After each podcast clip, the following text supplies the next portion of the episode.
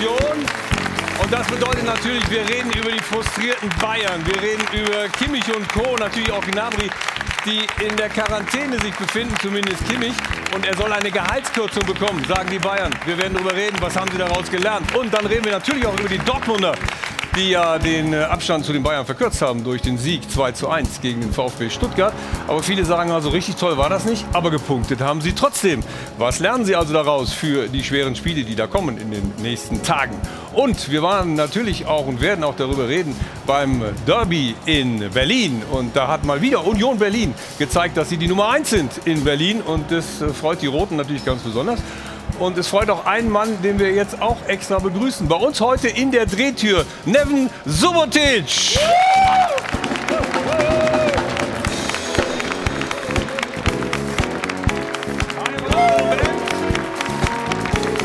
Und Neven Subotic ist zweimal deutscher Meister mit Borussia Dortmund geworden. Hat maßgeblich dazu beigetragen, dass Union Berlin im ersten Jahr auch direkt in der Situation blieb, nämlich in der ersten Liga zu sein. Nevin, hallo. Also, wir hatten äh, darauf äh, so ein bisschen spekuliert, dass die Union ja gewinnt. Und das haben sie auch gemacht im Stadtderby. Hören wir noch mal rein. Die Fans waren begeistert. Aber ich glaube, das war in deinem ersten Jahr auch schon so, oder? Das war seit Anfang an so. Das ist die Geschichte Hör von mal Berlin. rein. Hör, hör zu. Das macht dir die Gänsehaut. Oder? Ja, absolut. Also das ist äh, die alte Försterei, das ist voller Energie, äh, schon immer und auch ganz besonders beim Stadtderby. Ich meine, beim ersten Derby ist das noch ein bisschen brutaler ausgegangen als jetzt in diesem Fall. Von daher bin ich glücklich, dass das einigermaßen friedensvoll war. Man hat sich in Köpenick fast dran gewöhnt, dass man die Nummer 1 in Berlin ist. Ja, Und das aber ohne. nach einigen Jahren nicht. Und ne? das ohne Nevin. Und deshalb haben wir einen ganz besonderen Gruß aus Berlin. Hier, hör mal hin. Hat uns äh, in dieser äh, Spielzeit äh, wirklich sehr geholfen. Unser Ziel, ich glaube, es war das erste Jahr in der Bundesliga, unser Ziel, Klassenerhalt zu erreichen. Nein, ganz liebe Grüße aus Berlin. Ja, an dich von Urs Fischer. Und äh, der hat ja auch besonders betont, dass im ersten Jahr es für euch entscheidend war, dass äh, ihr da hinten so gut gestanden habt. Ähm, dich juckt's ja noch in den Füßen, habe ich gehört. Du willst auf jeden Fall auch noch spielen. Nicht, äh, ich will auf jeden Fall spielen. Ja, ich meine, ich, ich, bin- ich habe 15 Jahre Fußball gespielt. Ich glaube, das werde ich auch nicht aus meinen Knochen herausbekommen. Ich liebe Fußball, ich äh, liebe den Wettkampf und den Wettkampf trage ich momentan halt in der Stiftung aus und in einem anderen Unternehmen. Dazu kommen wir heute auch noch in der Sendung mit weiteren Gästen. Wir begrüßen recht herzlich den Manager heute ohne Amt im Moment, zuletzt in Köln, Horst Held. Hallo. Hallo. Er ist freier Journalist und ehemaliger DFB-Pressesprecher Harald Schenger. Hallo. Wir freuen uns über Sport 1 Chefredakteur Florian Plettenberg. Morgen. Chefredakteur von Spox und Goal Martin Volkmar. Hallo. Und unser Sport 1 Experte Stefan Effenberg. Willkommen. Morgen. Und rasant gehen wir über mit dem Beifall direkt zur Jana und Frage der Woche. Bitte schön. Guten Morgen auch von meiner Seite.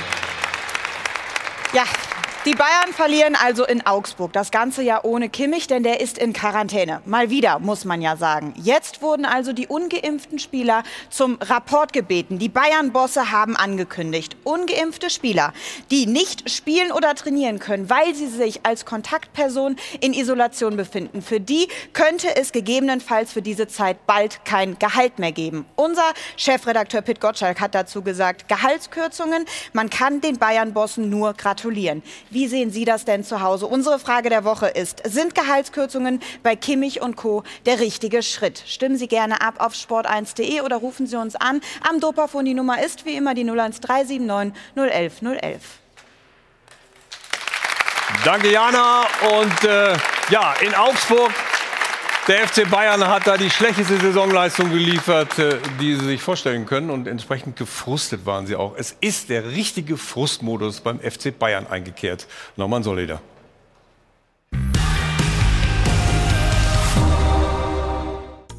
Bayern lässt Punkte liegen. Und zwar, weil Bayern defensiv einfach nicht stabil genug ist. Wir müssen es einfach anders verteidigen und können es anders verteidigen über eine ganz simple Aktion. Und das, das ärgert mich. Und ihn ärgert auch, dass Bayern nicht in Bestbesetzung antreten konnte, nämlich ohne Kimmich. Wenn äh, ein Nationalspieler in seiner Güte und seiner Qualität fehlt, ist immer scheiße. Kimmich ist gerade öfter in Quarantäne als in der Bayern-Aufstellung. Natürlich bin ich ein, ein Trainer, der seine besten Spieler gern dabei hat. Und äh, Josh ist einer meiner besten Spieler und war heute nicht dabei. Der Impfskeptiker hatte zum wiederholten Mal Kontakt zu positiv Getesteten und musste so als ungeimpfter automatisch in Quarantäne. Sein Verein ist dann der Leidtragende. Bayern steckt in der Kimmich-Falle. Der Trainer ist genervt, die Mitspieler sind genervt, doch die Bayern-Führung schweigt. Kein Kommentar von Oliver Kahn, der Boss ist abgetaucht.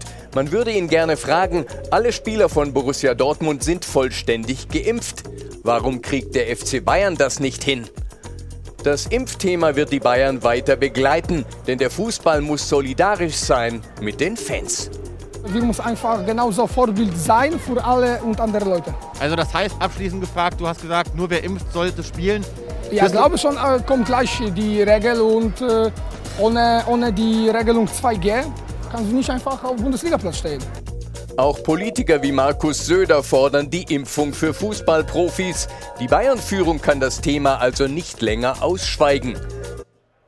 In der Tat, Florian, gibt es neue Erkenntnisse vom FC Bayern? Den Stand der Dinge? Erstmal kein einfaches Thema an der Stelle. Soll auch nochmal gesagt sein, gute Story des Kollegen Tobias Altscheffel von der Bild am Sonntag. Was ich dazu sagen kann, ist, dass es tatsächlich ein Gespräch gab der Bosse mit den ungeimpften Spielern. Fünf sind es an der Zahl. Und in diesem Gespräch wurde den Spielern nahegelegt, dass es durchaus möglich ist, dass eben am Monatsende das Gehalt eingestrichen wird für eben den Ausfall in dem Zeitpunkt, wo sie in Quarantäne sind. Das ist äh, ein sehr, sehr erheblicher Betrag für den FC Bayern. Da geht es damit unter bis in den siebenstelligen Betra äh, Bereich. Ob das jetzt umgesetzt wird, kann ich dir noch nicht sagen, weil ich habe den Einblick noch nicht in die Gehaltsabrechnung. Die kommt erst noch, auch bei den Bayern-Spielern. Aber was ich eben auch sagen kann, es ist ein Thema, das die Spieler allesamt sehr überrascht aufgenommen haben. Und ich glaube nicht, dass es dazu führen wird, dass sich jeder derer, die es betrifft, auch am Ende des Tages impfen lassen wird. Hm, Stefan, das, das ist schon mal zumindest eine Ansage, aber im Konjunktiv, eindeutig. Also es hat noch nicht wirklich stattgefunden. Ja, es wird ja passieren. Also denke ich mal, im Laufe denn dieser Woche, die jetzt kommt, ähm, wird es ein Statement geben von den Verantwortlichen des FC Bayern München. Muss es aber auch an die Öffentlichkeit auch gerichtet wäre ja auch der richtige und logische Weg, ja. äh, dass wir dann auch wissen, wo man dran ist. Ähm, in dem Bericht kommt immer Kimmich vor. Es sind ja noch weitere Spieler beim FC Bayern. Insgesamt fünf. Nicht, ja. ja, und die sollte man dann auch namentlich nennen.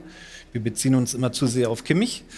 Ähm, ist eine Diskussion, die wir auch schon seit, seit Wochen mhm. führen. Ähm, die Spieler selber, die nicht geimpft sind, müssen mit allen Konsequenzen leben. Das ist die erste Konsequenz, die wahrscheinlich eintritt mit der Gehaltskürzung oder dass sie es einbehalten. Was kommt danach? Also es kann ja auch sein, dass sie vom Trainings- bzw. Spielbetrieb ja. äh, auch gestrichen werden. Also es sind neben Kimmich noch Gnabry, Musiala, Choupo-Moting und Cousins. Ja, ist offiziell ja. nicht bestätigt, aber das ist natürlich Gut. ein ja. offenes Geheimnis. Ja. Genau. Ja, klar. Aber bei, bei aller äh, sagen wir mal, Zuneigung, dass die Bayern-Bosse jetzt was machen.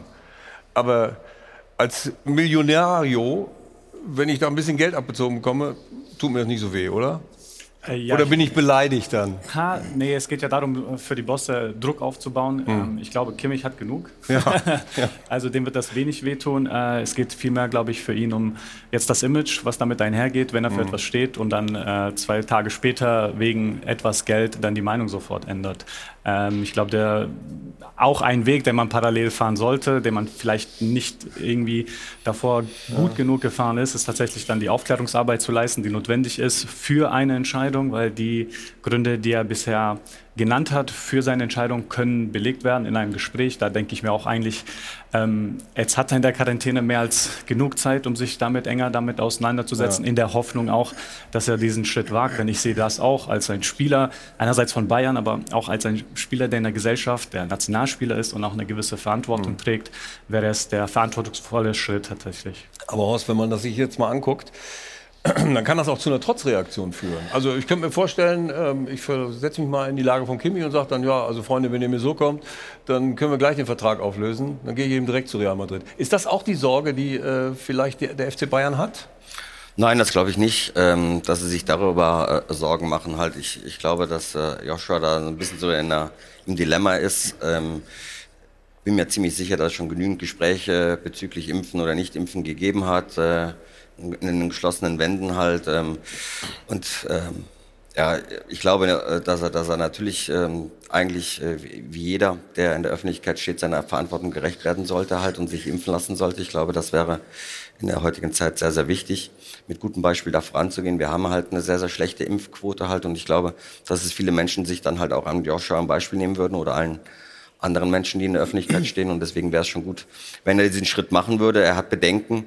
Ähm, und ähm, trotz alledem denke ich, wie Stefan es gesagt hat, ähm, wenn es so kommen sollte, dass es dann das Gehalt gekürzt wird oder im nächsten Schritt er dann nicht mehr an einem Spielbetrieb oder Trainingsbetrieb teilnehmen darf, dann muss er halt auch mit den Konsequenzen rechnen halt, ja. Und äh, ich finde, das äh, ist dann auf jeden Fall das, was er zu akzeptieren hat. Es wäre halt schade, ähm, es ist grundsätzlich schade, wenn man seinen Beruf nicht ausüben äh, kann, aber äh, wenn einer nicht bereit ist, äh, gesellschaftlich da mitzuziehen, dann muss er halt auch mit den Konsequenzen rechnen. Aber reicht dann das wirklich? Das haben wir ja auch gefragt, die, eine Gehaltskürzung durchzuführen? Als einziges Druckmittel? Oder ist das, was Stefan mal gesagt hat, die, die, wahrscheinlicher? Die, die juristische Lage, ich habe mich vor der Sendung noch mal genau erkundigt, habe noch mal mit Nationalmannschaftsarzt Tim Meyer telefoniert, der ja hinter dem äh, Corona-Konzept der DFL steht. Also die Rechtslage spricht zunächst mal äh, für Kimmich. Es ist seine freie Entscheidung. Aber das Ganze äh, ist ja so, dass man wirklich nur auch so wie Horst gesagt hat, sagen muss, also in diesen Zeiten, die sich jetzt noch mal verschlechtern, gibt es doch nur ein richtiges Zeichen, nämlich gerade als Vorzeigeprofi vorne wegzugehen und sich impfen zu lassen und alle Bedenken hinten anzustellen. Und deshalb ist die Entscheidung, egal wie sie durchgesickert ist, egal was jetzt im Detail umgesetzt wird, ich finde, der FC Bayern hat Fußballcourage bewiesen. In diesem Geschäft, wo ja dann immer nach dem günstigen Weg gesucht wird, hat Oliver Kahn, der ja so ein bisschen angeschlagen war, weil man nicht wusste, was wäre eigentlich für ein Kurs in den letzten Wochen, ein ganz klares und richtiges Zeichen gesetzt. Aber was ist das denn, aber was ist das denn für eine Courage? Oder hat er das überhaupt schon gesagt? Man weiß es ja noch nicht. Das muss man ja auch dazu sagen. Also von den Bayern-Bossen hat sich nach wie vor keiner ja. so richtig öffentlich geäußert. Ich äh, würde sagen, das fehlt an der Stelle. Denn ähm, klar, man kann sagen, man beugt sich äh, dem Gesetz, den Vorschriften. Das macht der FC Bayern. Er bewegt sich damit im Rahmen dessen, was er, was er machen darf. Aber mir fehlt einfach da an der einen oder anderen Stelle die klare Meinung. Und ich muss sagen, ich ziehe da alle Hüte vor Julian Nagelsmann, der auch auf der Pressekonferenz vor dem Spiel gesagt hat, Impfen ist für ihn der einzige Ausweg aus der Pandemie. Mhm. Klarer hätte er sich nicht ausdrücken können. Aber es fehlt, glaube ich, so vielleicht wirklich dieses öffentliche Argument auch nochmal von Kahn und von Salihamidzic. Ja. Trotzdem glaube ich, dass das Schule machen wird. Ich glaube aber trotzdem, es ist für alle irgendwie ein Stück weit ein Armutszeugnis, würde ein Gehaltsverzicht dazu führen, dass sich ein Spieler impfen lässt. Denn dann hat es ja irgendwie nichts gebracht, dass man anscheinend irgendwie für Überzeugung hätte sorgen können. Und das ist schon schade. Das ist jetzt die allerhöchste Eskalation. Aber dann hat sich das doch noch verschärft dadurch. Also ich meine, wenn man sich jetzt wieder in die ja, Spieler setzt, was du also schon eben gesagt hast. ist halt Symbolpolitik irgendwo. Ja. Ne? Die Bayern ja. mussten ein Statement setzen. Ähm, letztlich, weil sie äh, so in so einer gewissen Ecke war, sie äußern sich nicht, sie handeln nicht, sie machen nichts. Hm. Ähm, und das alleine momentan hilft halt nichts, wenn man auf die Gesetzeslage verweist, weil das kann Kimmich ja letztlich auch Klar. und die anderen ungeimpften Spieler. Und das ist so ein bisschen die Problematik. Jetzt haben sie sich einen Schritt weit aus dem Fenster gewagt. Natürlich auch ein bisschen populistisch, weil es kommt natürlich gut an im Moment. Ähm, es kommt überhaupt nicht gut an, weil ich weiß, dass wenn du Millionären 5 Euro aus der Tasche nimmst, was soll denn das? Ja, aber es geht ja ums Prinzip, dass die normalen Arbeitnehmer kriegen kein Geld mehr, wenn sie in Quarantäne müssen, ja. wenn sie nicht geimpft sind. Und ja, aber die verdienen auch nicht eine Million, sondern vielleicht. Genau, äh, aber es geht ja ums Prinzip, Euro. denen dann auch noch die Millionen zu lassen oder eben sie ihnen wegzunehmen. Das ist, glaube ich, schon ein gewisses Statement, weil ja die Angst immer da mitschwankt. Man hat ja immer gesagt, die Bayern machen das nicht, weil sie wollen eben die, den Spieler nicht vor den Kopf stoßen hm. und dann äh, Gefahr laufen, dass die nach Newcastle oder wohin auch immer aber gehen. Also ich, also, das, also ich finde, ja? ähm, also der Bratzo hat sich auch dazu äh, geäußert, mhm. glaube ich, vor dem Spielen hat auch ganz klar gesagt, also da, dass er dafür ist, dass sich alle impfen lassen. Er hat sich auch geimpft. Also er hat da schon eine Stellung zu bezogen halt. Und ich, ich denke, dass es da ganz viele Gespräche gegeben hat. Die, die Gesetzeslage ist momentan so, wie es ist. Wir haben keine Impfpflicht. Ja, ähm, und deswegen denke ich schon, dass wir jetzt nicht nur immer nur auf Fußballer schauen äh, müssen. Ich finde halt auch die äh, ähm, Politik, die da äh, gleich wieder Statement zu gibt, finde ich auch nicht in Ordnung halt. Ja, wir haben da natürlich ein gesellschaftliches Problem. Nur auf Fußballer zu schauen, ist nicht in Ordnung, ist auch nicht fair. Trotz alledem, wenn man in der Öffentlichkeit steht, dann sollte man mit gutem Beispiel vorangehen. Und äh, das wäre halt eigentlich allen Spielern, die nicht geimpft sind, zu raten, äh, das zu machen halt. Aber es geht da gar nicht um Geld. Ja, ich finde, der FC Bayern hat viele Gespräche geführt. Sie haben sich halt auch hin und wieder dazu öffentlich geäußert, dass sie für Impfen sind und dass sie halt auch in Gesprächen sind. Aber man kann natürlich keinen äh, zurzeit zwangsverpflichten. Jetzt machen sie den Aber nächsten Schritt. du- Jetzt machen sie den nächsten Schritt Ja. äh, ähm, und machen das wie ein ganz normaler Ich glaube, sie war noch mit ihrer Geduld am Ende, weil was man hört aus dem Verein ist, dass die Mannschaftsärzte, gerade der eine, der Klar. da massiv für zuständig ist, wirklich massiv mit den Mhm. Spielern diskutiert haben über Wochen und Monate und das eben das Ergebnis. ist. Eine Sache möchte ich aber schon noch sagen, weil ich bin völlig Haralds Meinung, dass das als in einer Vorbildrolle oder hier wichtig ist, sich impfen zu lassen. Das ist meine persönliche Meinung. Man muss aber auch sagen, es gibt ja dieses Schreiben der DFL, ähm, wo eben die Spieler auch aufgefordert sind, sich impfen zu lassen. Äh, da steht aber explizit drin, äh, nicht jetzt im laufenden Wettkampfbetrieb, sondern Ja. bitte in der Winterpause. Das heißt, wir schimpfen natürlich auch auf Spieler, die sich vielleicht schon entschieden haben, vielleicht sogar schon einen Termin in der Winterpause haben könnten. Gut, das könnten Sie dann einfach mitteilen, dann müssen wir nicht mehr schimpfen. Das ist Also, richtig. Das, Das ist, ist ja ganz einfach. Also einer, der richtig sauer ist auf diese ganze Situation, ist natürlich Trainer Julian Nagelsmann. Ich ärgere mich, bin äh, heute schon den, ja, den ersten Tag richtig sauer äh, als Bayern-Trainer. Wir müssen es einfach anders verteidigen und können es anders verteidigen über eine ganz simple Aktion. Und das, das ärgert mich. Am Ende ist es zu einfach, wie wir Tore kriegen. Ich glaube, wenn äh, ein Nationalspieler seiner Güte und seiner Qualität fehlt, ist immer scheiße. Natürlich bin ich ein, Trainer, der seine besten Spieler gern dabei hat. Und äh, Josh ist einer meiner besten Spieler und war heute nicht dabei. Stefan, der steht so ein bisschen alleine da. Der Einzige, der, der dann auch sich darüber aufregt, über diesen Zustand. Äh, alle anderen in der Führungsetage äh, schweigen. Nach wie vor. Ich glaube, du kannst die Spieler eher packen, wenn du sie vom Trainings- bzw. Schulbetrieb ausschließt, als mit irgendwelchen Geldstrafen oder Einbußen oder Zurückhalten der Gehälter. Ich glaube, damit packst du sie viel mehr. Warum Wenn haben Sie ihren sich nicht Beruf getraut? nicht mehr ausüben können? Dass Julian Nagelsmann nach einer Niederlage sich natürlich hinstellt Hm. und, und das sagt, was er gesagt hat, ist völlig logisch, nachvollziehbar. Allerdings lag es jetzt nicht an Kimmich, dass sie gegen Augsburg verloren haben. Das muss man dazu sagen. Also von Bayern München erwarte ich schon gegen Augsburg, dass sie auch ohne Kimmich äh, gewinnen. Haben sie nicht getan. Aber es ist ja eine Diskussion, die wir permanent führen. Und, und da müssen die Verantwortlichen, finde ich schon von Bayern München, jetzt mal sich auch ganz klar und öffentlich äh, äußern, um zu sagen, so gehen wir mit den nicht geimpften Spielern jetzt ab sofort um. Ich glaube, das ist ganz, ganz wichtig, dass man dieses Zeichen setzt als größter Verein, als ähm, bekanntester Verein mit auf der Welt. Ich glaube, das ist entscheidend. Und ich glaube auch im Gegensatz zu dir, dass das sehr gut ankommt. Jetzt kann man natürlich mit einem gewissen Recht sagen, das ist populistisch.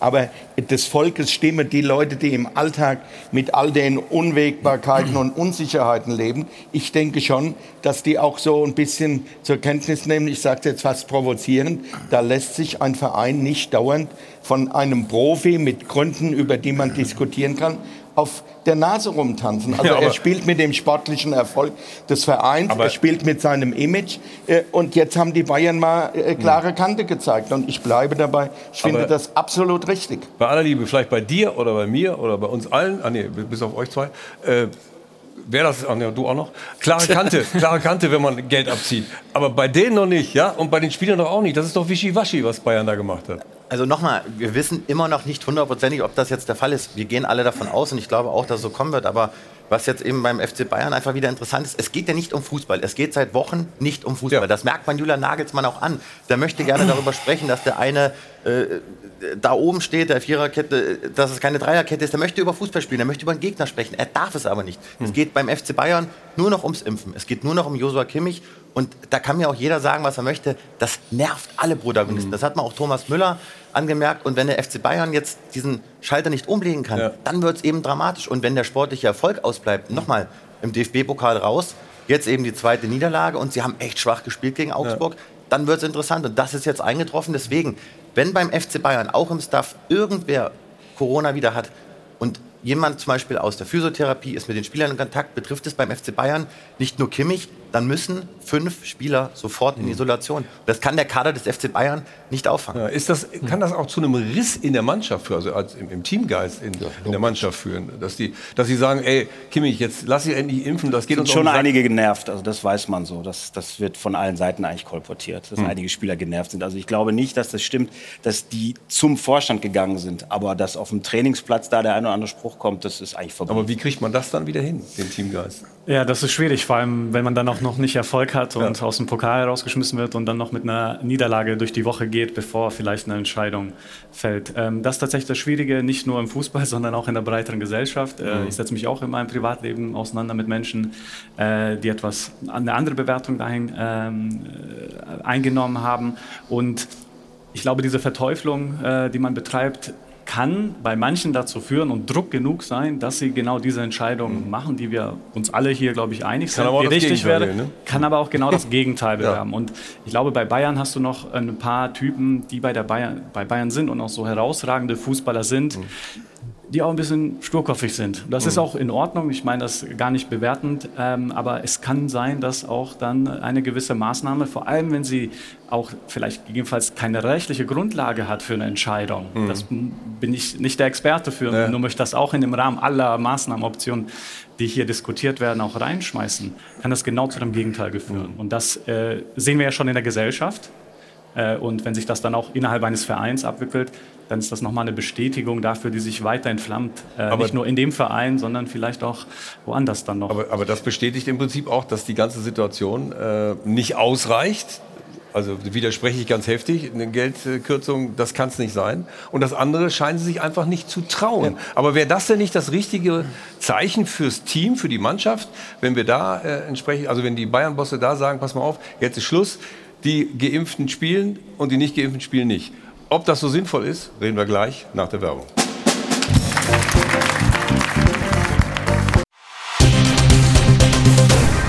Werbung Anfang. Werbung Ende. Hinten Airport Hotel am Münchner Flughafen. Hajo von Adel und Band zurück im Stahlberg Doppelpass. Und äh, wir hatten ja gedacht, sollen die Geimpften nur spielen und die Ungeimpften nicht? Oder wie gehen wir jetzt damit um? Und überhaupt, Stefan, dieser Riss in der Mannschaft. Da ist Unruhe in der Mannschaft. Wo? In der Mannschaft, bei den Bayern. FC Bayern München reden. Ja, sehe ich aber so nicht. Warum ist schon FC? Bayern. Ja, weil die einfach genervt sind von der ganzen Geschichte, dass es da keine klare Linie gibt. Und diese Gehaltskürzung ist ja nur auch keine Linie. Gut, also Thomas Müller hatten wir mal hier vor drei Wochen, glaube ich, oder vier Wochen Mhm. im Interview, wo er schon gesagt hat, jeder kann selber entscheiden und das ist auch gut so, aber es wäre natürlich ratsam, äh, dass man geimpft ist. Das ging ja klar in Richtung von Kimmich oder Gnabry. Äh, Da hat er schon, aber es ist nicht seine Aufgabe, Entscheidungen zu treffen. Das sind die Verantwortlichen vom FC Ja. Bayern München, die jetzt Regeln aufstellen müssen und sagen müssen, entweder nur noch, ich wiederhole mich gerne, äh, dass Geimpfte eben äh, am Trainings- Mhm. bzw. am Spielbetrieb teilnehmen. Sollte man das so machen, wenn du verantwortlich wärst? bei Das den wird Bayern? wahrscheinlich kommen und das wird, wäre auch der richtige Schritt und das wird auch der nächste Schritt sein. Da bin ich mir ziemlich glaube, sicher. Hättest du das auch so entschieden? Nein, ich glaube, dass das, wir müssen da wirklich höllisch aufpassen. Ich glaube, dass das, ich glaube auch, dass das kommen wird und äh, ich glaube aber, das ist nicht, liegt nicht in der Verantwortung des FC Bayern, sondern es liegt in der Verantwortung der Politik. Ja. Aber wieso glaubst du, dass es kommen wird? Ich glaube, dass ich, weil das Gefühl so ist, ähm, weil wir ja jetzt nicht gerade auf einem guten Weg sind, was, was, was die Werte angeht insgesamt halt, ja. Und wir, jetzt gerade in Deutschland da keine guten Beispiele äh, haben. Unsere Nachbarn in Österreich haben äh, jetzt krass entschieden, aber sie haben entschieden, dass die Menschen sich da alle impfen lassen müssen halt. Ähm, und hier in Deutschland wird darüber diskutiert. Äh, es gibt keine klare Meinung, kein klares Bild, aber dafür haben wir die Politik gewählt, Hm. dass sie für uns Entscheidungen in dieser äh, Hinsicht treffen müssen halt. Und ich glaube, wir müssen sie da schon in die Verantwortung nehmen. Du kannst nicht einfach als Arbeitgeber äh, ähm, sowas machen. Das ist nicht, äh, das ist im Fußball genauso wie im ähm, normalen Leben halt auch. Ja, ich glaube, der FC Bayern, es ist mir zu einfach, äh, wenn du sagst halt, das ist wischiwaschi.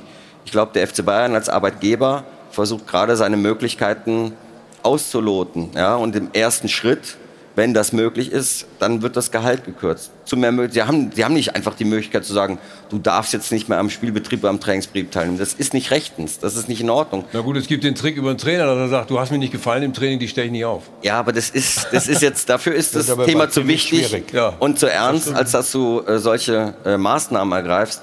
Ähm, ich glaube, äh, da ist Führung, wird Führung ähm, verlangt und das in allererster Linie von der Politik. Und man kann jetzt nicht ähm, dem FC Bayern oder allen anderen Vereinen sagen, jetzt schmeißt die mal raus und lasst die nicht mehr mittrainieren oder nicht mehr mitspielen. Das ist nicht rechtens. Ja? Das muss man ganz klar so sagen.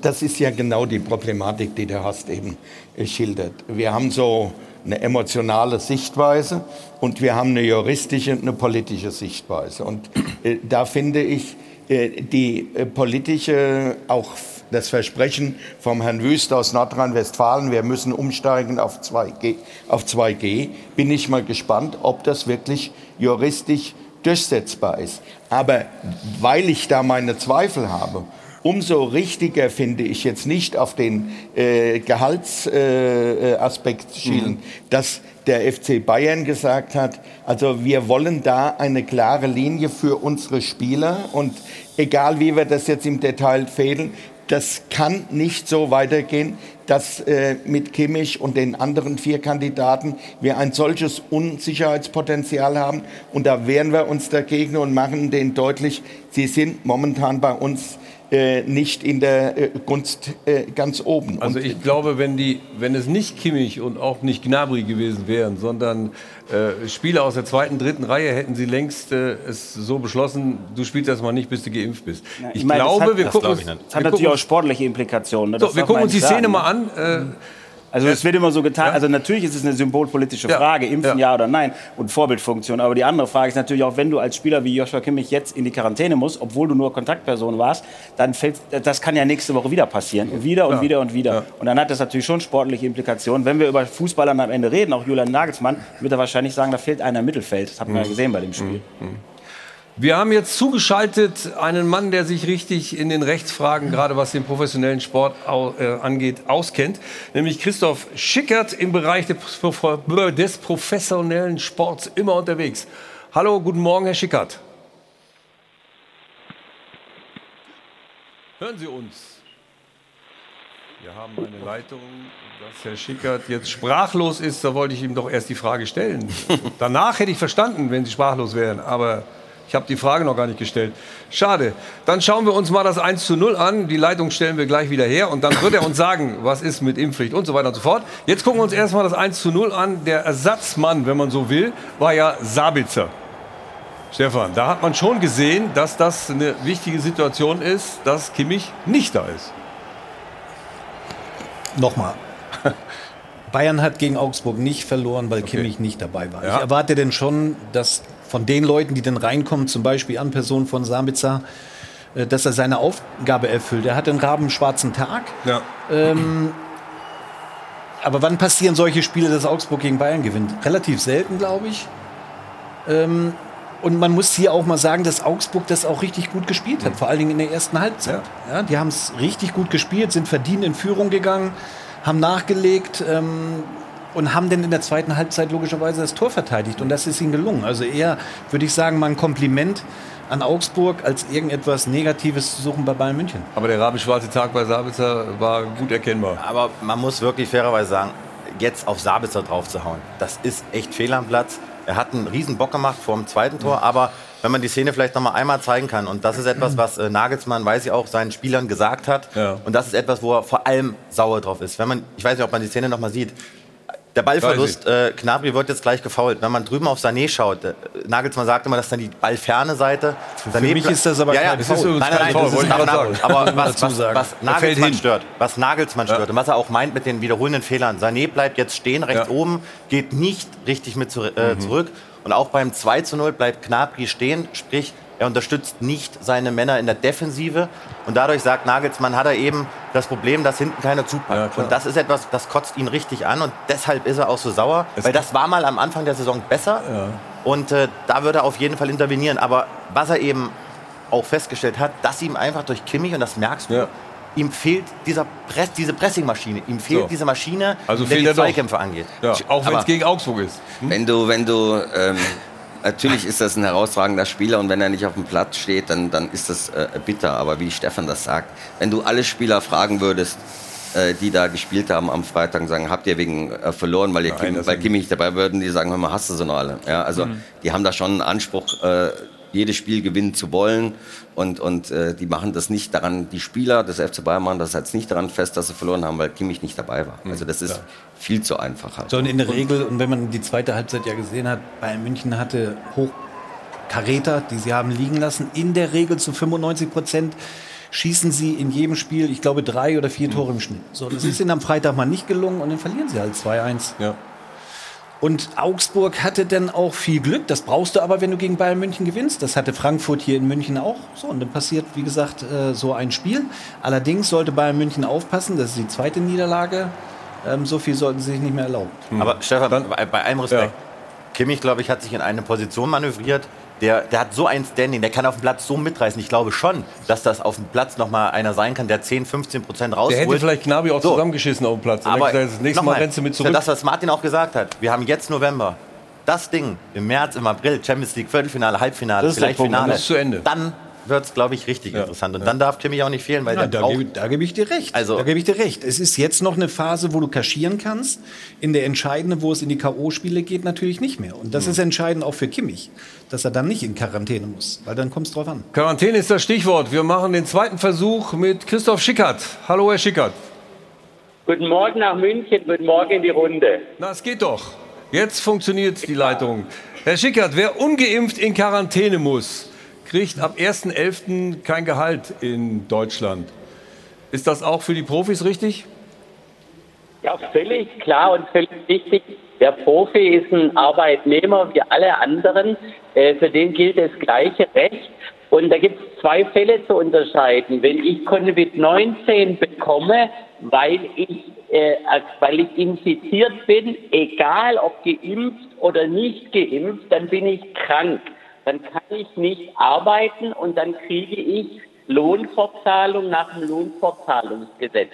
Ganz klar, so ist die Rechtslage bezüglich dieses Falles bisher.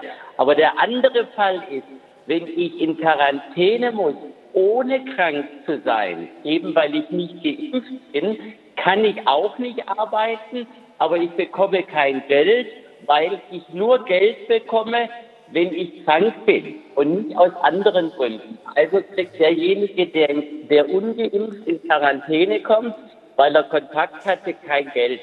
Das gilt aber für jeden von uns, äh, äh, der Arbeitnehmer ist. Und wenn man jetzt die Impfpflicht überlegt, ist das ein Impfzwang oder wie muss ich das unterscheiden? Da muss man ja ganz zwischen Impfzwang und Impfpflicht unterscheiden. Das ist ganz wichtig.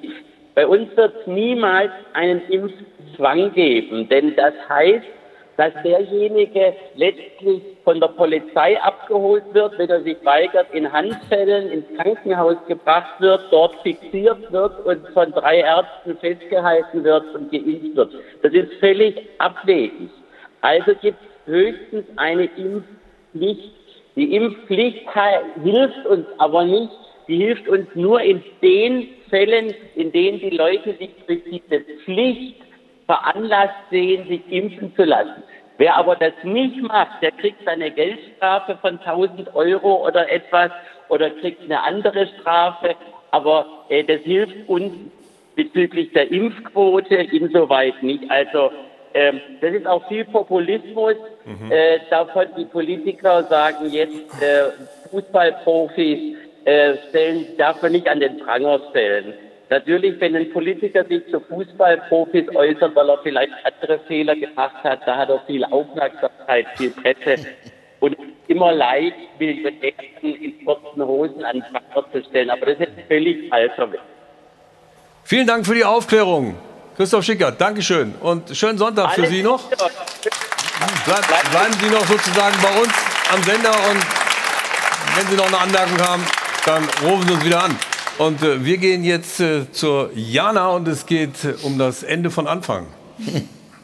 Sehr schönes Wortspiel, Rudi. Aber es ist Tatsache, auch das Thema Impfen ist in der zweiten Bundesliga ein Thema, eben spätestens seit diesem Vorfall um Markus Anfang, dem Ex-Trainer ja jetzt von Werder Bremen, der ja sein Impfzertifikat hat, hat fälschen sollen. Also man muss sagen sollen, wir sind uns da noch nicht sicher, aber der Vorwurf steht im Raum. Das wird natürlich auch ausführlich diskutiert werden in unserem Doppelpass zur zweiten Bundesliga am Montagabend um 21.45 Uhr. Aber auch wir hier wollen darüber sprechen, hören uns dazu aber vorher den Geschäftsführer der Bremer an, Frank Baumann. Der hat sich nämlich gestern vor dem Topspiel gegen Schalke auch dazu geäußert. In der heutigen Zeit, in einer Pandemiezeit, ähm, ist es ähm, natürlich ähm, ja, auf Schärfste zu verteilen, wenn man ähm, so einen Impfausweis, Impfnachweis auch äh, fälschen würde oder fälschen lassen würde. Und ähm, das ähm, heißt nicht, dass ähm, das bei Markus der Fall ist, ähm, aber wenn es der Fall sein sollte, dann muss man natürlich auch mit aller Konsequenz handeln. Ich glaube, dass der Fußball an sich, gerade in Deutschland, in den letzten 18 Monaten seit der Pandemie sich den Vertrauensvorschuss, den wir ein Stück weit auch bekommen haben, ähm, glaube ich, auch ähm, verdient haben. Äh, wir haben, ähm, was die Hygienekonzepte betrifft, was die ähm, letztendlich auch ähm, Sorgfalt betrifft ähm, in, äh, ja, in Pandemiefragen, in Hygienefragen, glaube ich, sehr, sehr vorbildlich gehandelt. Bald gibt es nichts, was es nicht gibt. Äh, Stefan, ist das, äh, kannst, kannst du mir vielleicht erklären, wie man dazu kommt, seinen Impfpass fälschen zu lassen? Oder? Kann ich dir nicht erklären, nee. Aber es gibt ja Leute, die machen damit richtig Kohle und bieten das an. Habt ihr das auch schon mal gehört? Ja, also ich meine, wir wissen es in dem Fall natürlich nicht. Aber egal, mit wem man spricht in Bremen, was man hört, die Indizien sind relativ eindeutig. Und aber warum macht er denn so? Ich glaube halt, dass wir, das ist jetzt meine, meine persönliche Meinung, dass wir gesamtgesellschaftlich einfach relativ viele Menschen haben, die gar nicht mal äh, sozusagen Corona-Leugner sind, sondern die wirklich Angst haben. Hm. Und ich glaube, die meisten trauen sich das nicht offensiv sozusagen zu äußern und dann sucht man irgendwelche anderen Gründe. Und der Effekt ist der, den wir haben. Und deshalb bin ich auch nicht der Meinung von Herrn Schickert, dass eine Impfpflicht nicht bringen, bringen würde. Nur das ist auch eine persönliche Meinung. Wir brauchen natürlich was Allgemeines, weil das auf den Fußball zu fokussieren, ist natürlich wirklich populistisch. Wenngleich es natürlich auch eine Vorbildwirkung hätte, trotz allem. Ja, aber, die, aber trotzdem stehe ich ein bisschen ratlos vor so einer Situation. Angenommen, es ist so gewesen, dann muss das ja irgendwann angeboten haben. Gibt es sowas? Das ja, also ich kann das aus der Frankfurter Jugendszene berichten. Mhm. Da ist mir das äh, bekannt, dass in Parks und bei sonstigen äh, Gelegenheiten auch schon lange zurückliegend das äh, angeboten wird, dass man in Clubs gehen kann oder was immer. Also das ist jetzt keine Geschichte vom anderen Stern. Äh, und äh, du hast ja gesagt, es gibt nichts, was es nicht gibt, wie ein Trainer allerdings dazu kommt. Da Bei dem Überwachungssystem. Also das ist äh, für mich äh, unvorstellbar. Ja. Äh, und ich denke, das ist auch, also es ist immer die Rede, auch in der Pressemitteilung, von einer klaren Indizienlage. Das bedeutet, dass wir wahrscheinlich äh, anfangen und seinen Assistenten entweder nicht, nicht so schnell oder überhaupt nicht mehr im Trainergeschäft sehen. Mhm. Und wenn alles nicht äh, keine Basis hätte, dann geht doch keiner her und äh, gibt innerhalb von 24 Stunden seinen Job auf, sondern sagt, ich wäre ungerecht angeklagt und das beiße ich jetzt durch und zeige Zähne und jetzt wollen wir mal sehen, die Situation äh, äh, werden wir meistern. Dieser schnelle Rücktritt ist doch ein indirektes Eingeständnis. Ja, auf der anderen Seite muss man natürlich die Unschuldsvermutung trotzdem lassen, mhm. weil er Richtig. hat ja selber gesagt, äh, er wollte das von der Mannschaft ja. nehmen und so weiter und so fort. Das ja, wird also man sehen, was da passiert. Hättest du genauso gehandelt wie äh, Baumann in dem Fall? Wenn du in der Verantwortung gewesen wärst? Also, dass du ihm nahelegst, so ist es ja wohl gewesen, tritt du zurück, bevor ich dich rausschmeißen muss? Ist natürlich also ein extrem, also es gibt gar keine andere Möglichkeit. Es war eine extrem schwierige Situation mhm. halt und wir müssen das wirklich abwarten, was am Ende vom Tag dann auch rauskommt. Äh, ähm, die Staatsanwaltschaft ermittelt und, und die wird dann zu einem Ergebnis kommen halt und das gilt es wirklich einfach abzuwarten halt. Aber äh, in der heutigen Zeit, äh, wenn es sich tatsächlich bewahrheitet, dann geht das natürlich gar nicht und dann ist das mehr als konsequent äh, äh, dann so zu handeln. Halt, das soll ja im Laufe dieser Woche passieren, ja. dann können wir nächste Woche Sonntag darüber reden. Ach, da fällt mir was ein. Nächste Woche Sonntag. Du hast letzten Sonntag gesagt, du würdest dich freuen, dass äh, Jens Lehmann mit äh, Löw nichts zu tun halte. Was ist denn da noch für eine offene Rechnung was zwischen euch beiden? Was habe ich gesagt? Jens Lehmann und du. Du hast gesagt, du bist froh, dass er nicht da ist und dass er auch nicht bei Löw war und so weiter und so fort. Letzte Woche, das müssen wir noch aufklären. Das machen wir gleich nach der Werbung. Nee, jetzt, komm, wir haben jetzt noch Zeit. Das will ich unbedingt wissen, bevor wir zum Sportlichen in Dortmund kommen. Dass der Jens immer mal hier und da Äußerungen raushaut, die ich auch nicht verstehe. Ja. So, dann ging es ja auf den Abschied, oder war bezogen auf den Abschied von Yogi Löw. Und, genau. Was ist da jetzt schlimm dann? Nee, nix. Aber ich dachte, es wäre noch was, was du noch uns erzählen wolltest. Nein, was gar nichts. Also auf jeden Fall, Jens Lehmann hat ja auch mal bei Borussia Dortmund gespielt. Was für eine Überleitung, oder? Was sagt ihr dazu? Ich muss erstmal noch bezahlen. Drei Euro für... Warum passt der eigentlich nicht auf? Ich muss selber schon hier gucken, weil es gibt nichts, was es nicht gibt. Also das ist schon drei Euro wert. Also Borussia Dortmund ist äh, unsere nächste sportliche Station. Also sie nutzen ja den Spieltag. Ja, das sind jetzt einen Punkt noch hinter den Bayern. Und äh, dann folgen jetzt die Spiele der Wahrheit. Lissabon, Wolfsburg und dann der FC Bayern in der Liga. Und doch bei näherer Betrachtung gibt es doch eine ganze Menge Fragezeichen. Sebastian Bernsdorf.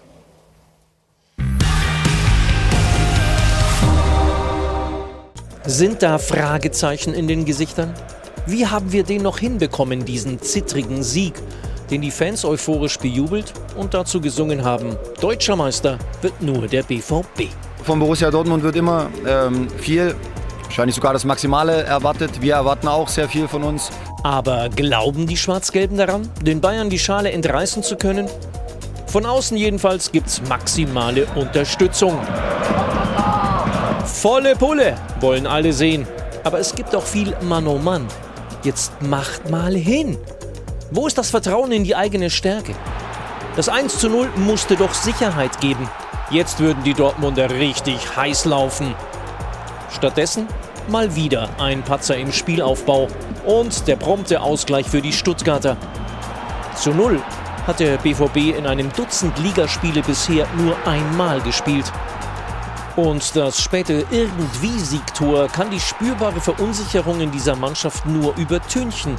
Wahrscheinlich sind sich die Borussen selbst ein Rätsel, grübeln darüber, wie stark sie wirklich sind. Und wir fragen, wann können die Dortmunder endlich ihre Zweifel besiegen? Nevin, die alten Kumpels, wann können sie ihre Zweifel besiegen?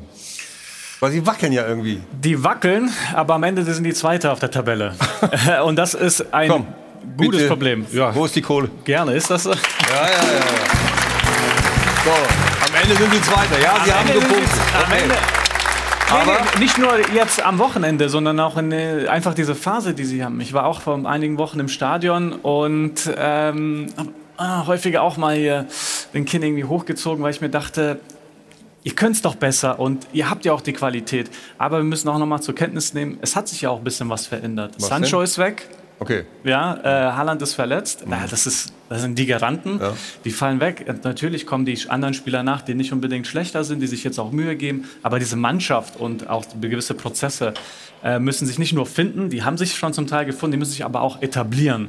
Sowas verläuft über Zeit, das dauert. Da sind solche dreckige Phasen, wie wir sie jetzt auch erleben, ein Teil des ganzen äh, Lernens. Ich glaube, Dortmund ist jetzt auf einem schlechten Weg, aber nach vorne.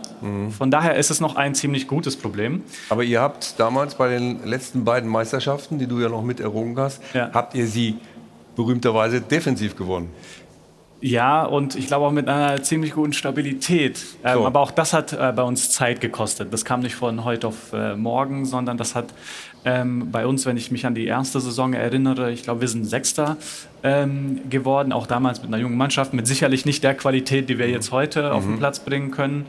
Ähm, doch wenn die Spieler immer mal wieder ausfallen, wenn auch äh, die Spieler, die danach kommen, vielleicht nicht diese Qualität auch unbedingt sofort auf den Platz bringen können und auch nicht innerhalb des Teamkonstrukts, ja, dann bedarf das einfach Zeit. Also ich finde, noch im grünen Bereich, also wie gesagt, Zweiter ähm, und trotzdem gurkt man sich von Spiel zu Spiel durch.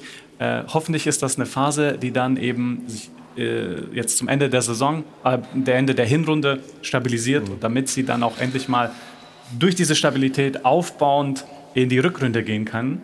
Ähm, und, und, und dann vielleicht noch was Großes holen. Es ist jetzt nicht natürlich die Mannschaft, wo wir am Anfang der Saison gesagt haben, die werden die deutsche Meisterschaft gewinnen. Natürlich hoffe ich das. Ja, das darf ich Ja. auch ähm, natürlich verraten. Naja, wer durchguckt, kann auch Meister werden. Ne? Das- ist ja die alte Nummer. Ja, aber also Dortmund hat gewonnen. Die haben gestern gewonnen und darum ging's. Bayern hat 2-1 verloren, Dortmund hat 2-1 gewonnen. Das sind, das sind Scheißspiele. Ne? Heute, du Ja, kennst diese Spiele, die Wir sind reden so heute viel unangenehm. gegen die, aber das ist so. Ähm, Ja, du kriegst das sagt, ja. 1-1, du gibst Weißt aber du, noch mal eine Antwort kurz vor Schluss und gewinnst das 2 Genau, du kannst es ja auch von der auf, Seite lass uns einfach sehen. chronologisch angucken. Also erstmal hat der VfB Stuttgart das auch gut gemacht, ja, muss man, muss man auch sagen. Ist klar, also du als alter gehören Manager ja, vom ja, VfB natürlich musst das gehören, natürlich betonen. gehören ja auch immer zwei dazu, wie ein Spiel läuft und, Ja. und wie es dann am Ende vom Tag ausgeht. Ähm, Ich hab schon gedacht, irgendwie- Ja, ja, ich, ich hau gleich rein. Ja, ja. Gib's hier mal rüber. Also so geht's dann. So, dann gucken wir uns mal das 1-0 an. Ich weiß gar nicht, ja? was ich reinwerfen muss, aber ist egal, ich werfe einfach mal Ja, rein. schmeiß rein. Ich werfe einfach rein. Ähm, Hier läuft das 1-0 jetzt. Wie Stefan das sagt, ja, ähm, sie sind ja ruhig geblieben nach dem Ausgleich. Das ist ja auch eine Qualität. Ja, sie sind nicht fahrig geworden, sie haben weiter ihr Spiel gespielt. Äh, ähm, und von daher denke ich, sie haben das erfüllt, was sie machen mussten nach der, nach der Niederlage des FC Bayern halt. Ja. Und, und von daher muss man das nicht jetzt unbedingt als schlechtes Spiel bewerten halt, sondern ich finde es dann schon eher stark, dass sie nach dem Rückschlag, der ja auch, äh, also nach dem 1-1, äh, äh, cool geblieben Wie fällt denn eure Analyse aus zu diesem 1 zu 0 zumindest? Also wir erstmal? sind uns einig, dass die Defensive der Dortmunder insgesamt nicht den besten Eindruck unterlässt. Aber ich spiele heute gerne äh, die Rolle, dass Ja, die von Bayern München aber auch. Äh, äh, Da sind wir uns auch einig. Völlig Genau. ist ja, ist klar. Aber ich spiele jetzt gerne die Rolle, dass ich dir heute mehrfach widerspreche. Mach das ruhig. Du wirst schon die Folgen spüren. Ja, ist okay. äh, ich finde das völlig übertrieben äh, zu sagen, also die sind auf einem schlechten Weg. Also Mhm. wenn die Bayern früher 2-1 so ein Gurkenspiel gewonnen haben oder so ein strittiges Spiel, haben wir von den Dusel-Bayern geredet und dann den äh, 3-Euro-verdächtigen Satz gesagt, wenn man sowas gewinnt, dann wird man auch Meister. Ich will das jetzt mal ganz wegnehmen. Aber nur für dich zur Erinnerung, wir haben nicht von schlechtem Spiel geredet, sondern von Zweifeln. Ja, von aber sind auf einem schlechten Weg, viel eben mal. Aber nur eins, die Bayern Hm. haben verloren gegen Frankfurt und Augsburg und dann haben sie unentschieden gespielt, weiß jetzt gar nicht Gegen gegen, wen. Gladbach. Ja, Gladbach und haben äh, in Köln verloren. Hm. Die Dortmunder haben verloren Freiburg. Sie haben verloren Gladbach mit einem strittigen Platzverweis für Motorhut und haben äh, dann nach einem zugegebenermaßen schlechten Spiel äh, in Leipzig verloren. Ja. Dann hat es geraschelt im Gebälk zwischen Trainer und Reus. Das war vielleicht ganz positiv äh, für den Zusammenhalt. Und die Dortmunder haben das medial ganz clever gelöst, indem sie da ein Interview vom Reus hinterhergeschoben haben. Mhm. Also ich denke, äh, jetzt zu sagen, äh, Dortmund Natürlich wird der Haaland vermisst, aber das wird alles schlecht. Für mich sind sie der ernsthafteste äh, Konkurrent äh, für die Bayern und ich wundere mich nicht bei all dem, was wir auch über die Bayern erzählt haben, wenn am Saisonende Dortmund den Titel gewinnt. Jetzt hat er sich so weit rausgehangen, ich weiß gar nicht, äh, ob er so viel Ahnung hat von Fußball. Ja? Aber, meine Damen und Herren. Das sagen sie wir- von dir auch. wir, wir gucken jetzt äh, kurz in die Werbung und nach der Werbung analysieren wir wirklich mal das 1-1. Weil da werden wir wahrscheinlich feststellen, da fehlt es dann doch noch. Das würde den Bayern nicht passieren. Und wir schalten natürlich auch noch zur Mitgliederversammlung vom äh, Borussia Dortmund. Oliver Müller wird sich da melden und Sie haben die Möglichkeit, jetzt einen funkelnagelneuen Mitsubishi zu kassieren. Wenn das nicht reicht, bis gleich. Werbung Anfang. Werbung Ende. Hilton Airport mit Hajo von Adel und Band sind wir wieder zurück im Stahlwerk Doppelpass. Und äh, ich weiß nicht, ob Sie noch dass sich daran erinnern, vor der Werbung hatte dieser junge Mann hier neben mir gesagt, äh, Borussia Dortmund wird Meister. Ja, da gibt es ganz andere Leute, die sagen, kann, Kann gar, Meister kann gar nicht passieren. Äh, siehst du das auch so? Ist Dortmund noch weit vom Titel entfernt? Jetzt sag nicht, die sind einen Punkt Bayern hinter München Bayern. ist auch noch weit vom Titel entfernt. Ja, das stimmt. Sind ja noch ein paar Spieltage. Ja, man, wir haben ja alle die Hoffnung, dass es mal wieder eine spannende Meisterschaft wird, oder? Also wir hatten ja vor ein paar Wochen schon mal, dass äh, Leute geschrieben haben, herzlichen Glückwunsch FC Bayern zur nächsten Meisterschaft. Mhm. Und dann ist sowas natürlich gut. Und ich glaube, die Frage, die wir alle so ein bisschen haben, und das ist wirklich 50-50, ne? heißt es jetzt für den BVB, er kommt jetzt in Lauf, weil er solche Spiele gerade auch gewinnt? Oder heißt es, was der Dietmar Hamann gestern auch gesagt hat, naja, die sind nicht stabil und jetzt warten wir die nächsten Spiele ab, weil Mhm. Champions League können sie rausfliegen oder auch nicht. Dann kommt Wolfsburg und dann kommt Bayern. Und das weiß irgendwie, glaube ich, wissen wir, glaube ich, auch alle nicht so Dann, genau. dann gucken wir uns jetzt mal das 1-1 an, weil da werden wir nämlich, äh, Stefan, ein bisschen, bisschen feststellen, äh, was das eigentliche Problem ist bei Borussia Dortmund. Ja, erstmal das, äh, ich weiß nicht, warum Akanji in dieser Position ist. Das ist natürlich jetzt ein bisschen unglücklich. Guerrero rutscht aus. Ja, Neven, da kannst du gleich was zu sagen zum Zweikampfverhalten vom Hummels. Ja, ja, also für mich, ähm, es, es passt noch nicht. Ich glaube, der Mats, äh, klar, er weiß, er muss den auch nach außen drücken, aber trotzdem sind das vier gegen zwei noch hinter dem Ball. Ähm, da muss auch der Nebenmann einfach da sein und erahnen, dass natürlich Mats den langen Weg hat, also nach außen. Und wenn dann nach innen der Cut ist, da muss auch sofort die Grätsche da reinkommen und äh, der Ball weggehauen werden. Und das, da fehlt es noch so an diesen kleinen Sachen, die dann tatsächlich das, das Tor kosten. Und zum Glück haben sie das noch gerettet, aber wie lange können sie sich noch. Aber hättest du tatsächlich bei dem Aktion retten? 1-1, wenn du an Mats Stelle gewesen wärst, das angeboten? Ich meine, gut, du hast schon gesagt, er wollte ihn natürlich nach außen drängen. Er darf nicht Das ist zustechen. richtig. Ne? So. Also er muss ihn weiter, er muss eigentlich in der Position bleiben. Er, er versucht dann zuzustechen und den Ball zu bekommen. Wir schauen es uns nochmal an mit dem Kegel. Die Ballführung, hier ist sie weg. Ja, Akanji ist wirklich die Frage, was er da vorne macht. Ne? Genau. Ja. Unglücklich, Guerrero rutscht aus, rutscht deswegen aus. fehlt er hinten. Und jetzt nur nach außen schieben. Nur nach außen, nur nach außen. Und er lässt den Cut rein. Eigentlich muss er, wenn er den Cut macht, nicht nach vorne gehen. Also du dürst da das nicht nach vorne gehen lassen, sondern er muss den Cut nach hinten machen, wo du dir Was meinst du mit Cut? Was meinst du mit Cut? ähm, der, der Stuttgarter Spieler, der schneidet jetzt den Ball nach vorne. Jetzt. Genau, nach vorne geht er, ja, Okay. Richtung Tor. Der Ja, muss, ja. Eigentlich als Verteidiger musst du ihn dazu zwingen, dass er, wenn er einen Cut macht, der Cut nach hinten geht. Mhm. Also, dass man sich wieder Zeit kauft für sich selbst, aber auch für die Kollegen, die dann ja eine Millisekunde danach noch eingreifen kann. Klingt gut, warum hat es Mats nicht gemacht? Das weiß ich nicht. Ich glaube, er hat einfach das Gefühl gehabt und ähm, auch immer Kompliment natürlich an die Angreifer, die dann es schaffen, noch den, so einen Cut zu machen und den Ball nach vorne zu spielen. Äh, ich glaube, er dachte in dem Moment, ich habe den Ball, ich gewinne mir, ich, ich hole mir den und äh, dann ist das auch geklärt. Klappt auch in 99 Prozent der Fällen bei Mats. Also kann man nicht davon reden, dass die Dortmunder Abwehr stabil ist. Tore kassieren sie immer. Tore kassieren sie. Ich glaube, wenn der Moment. Indikator der ist, ob man Tore kassiert oder nicht, nee, dann sind sie nicht stabil. Ich glaube viel mehr und das hat auch mit einer starken Stuttgarter Mannschaft ähm, zu tun, die sehr offensiv spielt, ist, ähm, dass es immer wieder solche Situationen gibt, wo man äh, sich von der Seite noch an den Kopf greift Mhm. und denkt, eigentlich hätten wir das schon vorher eliminieren können. Aber Also ich, die ich, Chance. ich muss was dazu sagen. Dortmund in dieser Saison vor ein paar Wochen hätten das Spiel nicht mehr gewonnen. Jetzt gewinnen sie das. Ist das schon Rose?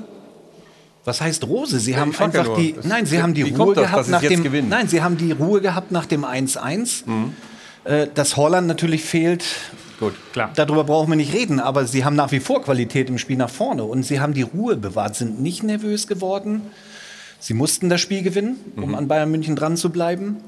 Äh, Und das haben sie geschafft. Und das ist ein nächster Schritt im Fußball, falls du verstehst, was ich meine. Ja, doch, ich verstehe dich ganz gut. Aber ich glaube, aufgrund der Tatsache, dass eben sowohl die Dortmunder Defensive Ja. als auch die der Bayern, ich will nicht sagen instabil sind, aber sie sind anfällig. Ich glaube, das wird eine ganz spannende Meisterschaftssaison. Und ich habe das vor der Saison gesagt, äh, auch wenn ich jetzt auf Twitter jetzt mal kurz äh, angegangen wurde oder beleidigt wurde, äh, weil die Bayern unglaublichen Lauf hatten. Aber ich, die Bayern sind noch nicht Meister. Stefan hat es gesagt und da gehe ich dann auch gleich mal drei Euro ins Phrasenschwein. Aber ähm, sag's vorher noch. Nein, es wird, es wird einfach mega interessant und ich glaube, dass bei Ja, dann komm.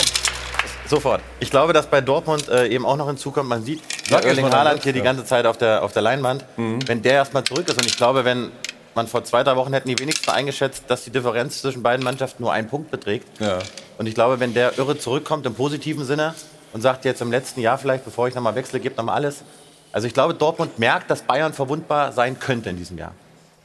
Und das ist äh, quasi eine gute Überleitung, denn es kommen schwere Spiele auf äh, Borussia Dortmund zu. Jana also jetzt mit dem Formcheck der Champions. Der Formcheck der Champions wird präsentiert von Unibet. By Players for Players.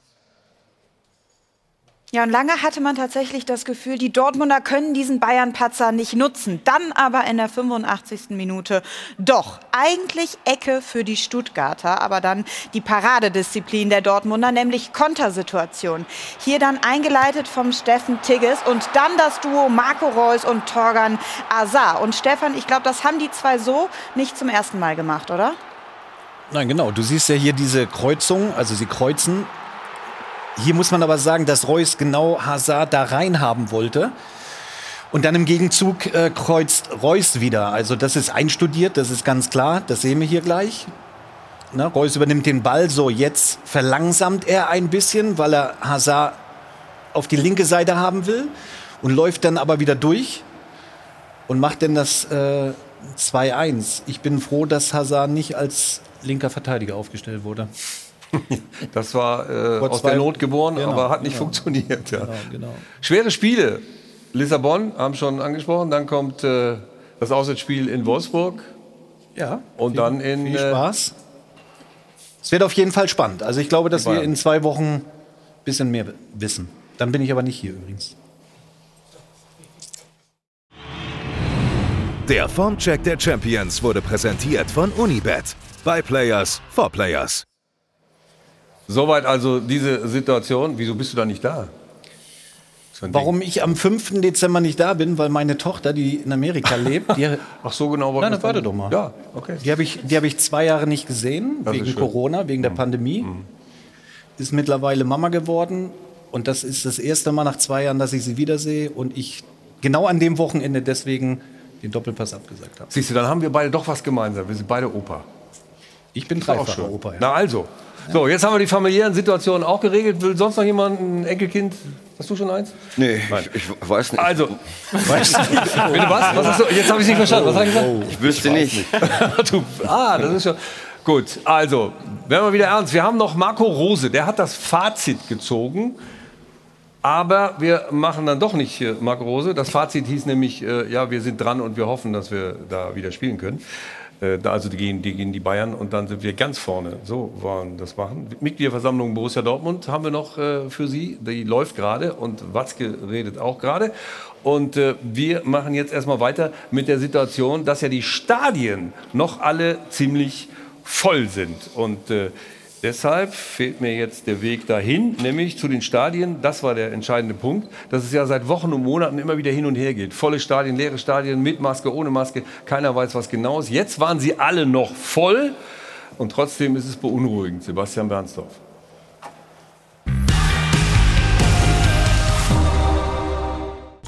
Die Hütte ist annähernd voll. Picke Packe. Und zwar überall dort, wo Bundesliga-Fußball stattfindet. Dabei rät das Robert-Koch-Institut in seinem jüngsten Wochenbericht dringend dazu, größere Veranstaltungen möglichst abzusagen oder zu meiden. Das heißt im Klartext wieder Geisterspiele, bis auf weiteres. Nicht nötig, meinen viele. Der Fußball fände doch im Freien statt. Ansteckungsgefahr minimal. Aber dicht gedrängt sind die Fans nicht nur auf den Tribünen. Bei An- und Abfahrt werden sie regelrecht zusammengepfercht in Bussen, Bahnen oder engen Gängen. Lange ist der deutsche Fußball ja klaglos den Vorgaben der Politik gefolgt. Jetzt wächst der Widerstand in den Vereinen aus Sorge vor wirtschaftlichen Pleiten. So warnt Thomas Hitzelsberger, die Reduzierung von Stadionkapazitäten würde unsere wirtschaftliche Situation existenziell verschärfen. Außerdem glaubt der Vorstandschef des VfB Stuttgart zu wissen, dass Fußballspiele keine Pandemietreiber seien. Aber diese Erkenntnisse einer DFL-Studie stammen aus einer Zeit mit wesentlich geringeren Infektionszahlen. Die Corona-Situation verändert sich eben rasend schnell und zurzeit verschärft sich die Lage dramatisch. Darum müssen wir schleunigst vernünftige Antworten finden auf die Frage, wie viele Zuschauer in den Stadien sind zu verantworten. Insofern eine knifflige Frage, weil wir hatten ja auch schon mal die Situation, dass gar keine Zuschauer da waren. Wie viele Zuschauer sind zu verantworten? Was meinst du aus deiner Erfahrung? Das ist schwer zu, zu beantworten. Es gibt ja jetzt schon äh, wieder Maßnahmen. Leipzig spielt, glaube ich, ohne Zuschauer. Ähm, Bayern hat angekündigt, äh, zu reduzieren, 25 Prozent oder irgendwie sowas. Also die ersten Maßnahmen laufen schon und ich glaube, dass die DFL in der Vergangenheit sehr demütig damit umgegangen ist und äh, glaube, das ist auch in Ordnung, wenn man darauf hinweist, dass das schwierig dann für, für Fußballvereine ist. Aber die DFL war damals demütig und wird auch jetzt demütig sein. Wie weit kratzt das an der wirtschaftlichen Situation? Wenn Ich glaube, so das ist das Kernproblem. Ähm, also das, was man weiß, ist, dass beim FC Bayern ungefähr ein Verlust von 4 Millionen Euro pro Spiel ohne Zuschauer war. Bei Stuttgart waren es ungefähr 2 Millionen. Also da weiß man ungefähr, in welchen Dimensionen man sich bewegt. Wir hatten ja die letzte Saison fast komplett Geisterspiele, dann kann man das eben mal 17 rechnen. Und das ist natürlich wahnsinnig viel Geld. Horst Held wird es äh, bewerten können. Da waren die Planungen im Sommer optimistischer und dann stand man nachher äh, ohne diese einkalkulierten Zuschauer da. Ich glaube, 10.000 hatte der SFC Köln damals äh, kalkuliert und am Ende waren es eben ein paar hundert und dann gar keine mehr. Das Problem, was ich sehe, ist, dass es immer vermischt wird, aus einem gewissen Verständnis. Also es gibt die wirtschaftliche Problematik, wir brauchen eigentlich jeden Zuschauer. Und dann wird gesagt, naja, das ist ja auch alles ungefährlich, also lasst die alle rein. Und das war ja jetzt am Wochenende der Fall. Und das finde ich, äh, die Argumentation, da gehe ich nicht mit. Und äh, es gibt, ich hole ein bisschen aus, es gibt eine Studie der DFL, die Mhm. hat das ja vehement verteidigt. Es gab eine zur Länderspielpause im September. Da gab es also soweit ich weiß, sechs Nachverfolgungen von allen Spielen. Und dann gab es eine im Oktober in der Länderspielpause, da gab es, glaube ich, neun. Also im Prinzip, weil die, die im Stadion waren, waren ja auch die, die angereist sind und in Kontrollen standen, keine Infektionsfälle im Stadion. So, und das war im Prinzip die Bewertung, warum Christian Seifert gesagt hat, das ist alles Unsinn, lasst uns die Zuschauer ins Stadion gehen. Jetzt ist aber die Situation natürlich völlig anders, weil wir haben jetzt sechsmal so viele hohe Infektionszahlen und ich meine, das sieht man ja auch im Bekannten- und äh, Kreis, jeder steckt sich irgendwie an, selbst wenn er geimpft ist. Und da ist, ist mir der, äh, äh, der Fußball, die Bundesliga zu passiv, aus den wirtschaftlichen Gründen heraus. Ich finde, das sind die falschen Bilder, wenn man das sieht, was an der alten Försterei jetzt war, mit 2G, also ohne dass die getestet waren. Ähm, das passt nicht ins Bild, wenn zwei Tage vorher der regierende Bürgermeister von Berlin darüber klagt, dass äh, sämtliche Intensivstationen in Berlin überfüllt sind. Also ist, die, ist die Bundesliga dazu passiv? Also ich wünsche mir nichts mehr als ein volles Stadion. Ich wünsche mir nichts mehr als die Tatsache, dass ich als Reporter ohne Maske endlich mal wieder ins Stadion gehen kann und dort arbeiten darf. Aber ich muss äh, meine persönliche Meinung sagen, dass ich es schon wirklich mulmig finde, wenn ich auf dem Weg ins Stadion bin. Ich sehe rechts, wie Weihnachtsmärkte abgebaut werden und fahre dann ins Stadion, das, und wenn es nur 25 Prozent äh, ausgelastet ist, das, das kannst du dem normalen Menschen nicht mehr erklären. Und ich kann schon verstehen, dass in der Gesellschaft ein Keil dazwischen getrieben wird, eine Frustration entsteht. Aber auf der anderen Seite, du musst ja auch irgendwie auch anerkennen, dass diese Konzepte auch funktionieren. Und beim FC Bayern, ich kann nur dafür sprechen, ich bin bei 90 Prozent aller Spielen dabei, funktioniert das einwandfrei. Und auch in anderen Stadien gab es keine Probleme. Also das ist einfach total schwierig. Aber ich verstehe es, wie gesagt, nicht, dass ein Weihnachtsmarkt in eine Gemengelage gebracht wird wie in ein Stadion, wie es ja auch von der Politik betrieben wird. Und ich glaube, das ist das Problem. Aber die kleineren Vereine sind natürlich mehr abhängig. Ja, äh, auch ja aber, von dem der FC Bayern, Zuschauersituation. aber dem FC Bayern Dem hilft Bayern auch ist das kein, egal. Nein, nein, nein. Dem FC Ja. Bayern Und- hilft auch kein das Stadion, das zu egal. Nee, das ist 25 nicht egal. ausgelastet ist. Also, Weil die haben ein bisschen andere Gehälter als die Ja, kleineren gut, das, Vereine. Das Also, kommt dazu, aber die können schon im ich wollte- Verhältnis. Ich zähle es egal zurück, sondern sie können es länger aushalten, sagen wir es mal Das- so. das glaube ich Und nicht. Also, das kann ich- der 1. FC Köln zum Beispiel, zu deiner Zeit in der ersten Runde konnte das ja auch schon nicht. Ist dir das trotzdem auch zu passiv, wie wir es äh, vom Wolfgang gehört haben? Also es bleibt schwierig, ja, Ähm, und äh, das lässt sich auch nicht mit einem Satz nicht beantworten. Ich glaube, ähm, was wir brauchen, sind, sind klare Handlungen der Politik, die, nochmal, ich wiederhole mich da, die das entscheiden muss. Ja, und, und dann, äh, ich gl glaube wirklich sagen zu können, dass die DFL oder alle Fußballvereine, erste, zweite Liga, äh, sich vorbildlich verhalten haben in der Pandemie damals. Ja, ähm, wir haben versucht, Fußball zu spielen. Das ist uns gelungen, ohne Zuschauer. Jedem hat was gefehlt, jeder hat es beklagt und trotzdem war das sehr, sehr professionell, wie das gegangen ist. Ähm, dann wurden Zuschauer zugelassen halt und solange das nicht verboten wird, äh, denke ich, ist es auch in Ordnung, wenn Zuschauer ins Stadion kommen. Aber wenn die Politik sagt, jetzt ist wieder Schluss, dann wird, wird das auch jeder akzeptieren. Aber es ist nicht verkehrt zu sagen, dass es dann wieder äh, wirtschaftliche Probleme gibt, weil es halt einfach auch so ist. Ja, das betrifft den FC Bayern wie äh, die Spielvereinigung Greuther Fürth. Es betrifft jeden und in der zweiten Liga natürlich halt auch. Ja, die, die Vereine haben dann wirtschaftliche Probleme. Der FC Köln ähm, hat in der Zeit äh, äh, Umsatzverlust äh, von, äh, von 70 Millionen gehabt. Ja, das, das musst du erst mal wieder reinwirtschaften. Das kriegst du gar nicht reingewirtschaftet. Ja. Also ich gehe einen Schritt weiter. Wir sind uns ja so in der Gesamtbetrachtung einig, politische Vorgaben, wirtschaftliche Probleme. Ich gehe einen Schritt weiter und sage nochmals, betone es mit Nachdruck, die DFL hat sich bisher absolut korrekt verhalten. Aber es könnte ein Zeichen sein, in den nächsten Wochen, wo offenbar weiterhin alles nach oben äh, schießt, mal zu sagen, wir setzen jetzt das Zeichen und gehen in allen Stadien zurück auf 25 Prozent oder machen wieder Geisterspiele. Ohne Druck der Politik und ohne Vorgaben der Politik. Aber am Ende entscheidet, wie im Fall Kimmich 2G, 3G, am Ende entscheidet immer allein die Politik. Und da bin ich auch auf der Seite des Fußballs, die immer sagen, die sollen nicht so klug daherreden, sondern sollen klare Vorgaben und Entscheidungen. Ich finde das aber ein gravierender Unterschied. Ne? Ja, nämlich? Weil, ja, weil ich meine, Geisterspiele will ja niemand haben. Und wenn du siehst, äh, bei der Europameisterschaft in München, das war ja lange umstritten, waren, glaube ich, 17.000, 15.000, keine Ahnung. Aber am Ende war trotzdem super Stimmung im Verhältnis zu dem, wie es das Jahr vorher war. Ja. So, und deshalb finde ich grundsätzlich eher den ersten Vorschlag richtig, zu, zumindest zu überlegen, welches Zeichen setzt das, wenn ich das, was Virologen gestern im Sportstudio auch sagen, ein bisschen mal reduziere, ein bisschen mehr Luft im wahrsten Sinne des Wortes ranlasse, Abstandsregelungen einfacher einhalten kann und damit ein Zeichen setze und nicht immer nur warte und mach alles so lange, wie es geht. Bei allem, wie gesagt, wirtschaftlichen Da muss ich mal ganz kurz einhaken, halt, das ist Bitte. nicht so einfach. Ja, also das Ja. ist so leicht dahergeredet. Ja, ja. Äh, jetzt nehmen wir den, ähm, dem BVB als Aktiengesellschaft halt, ja, wenn die dann sagen, okay, das ist gesetzlich äh, alles noch einwandfrei, wir können volle Stadien haben und die Verantwortlichen sagen, okay, wir machen aber nicht, ja, äh, um damit einen wirtschaftlichen Schaden herbeiführen, dann können jeder Aktionär des, äh, des BVB kann die Verantwortlichen zur Rechenschaft ziehen, äh, bis hin zur persönlichen Haftung. Also so einfach zu sagen, wir gehen jetzt mal einen Schritt nach vorne,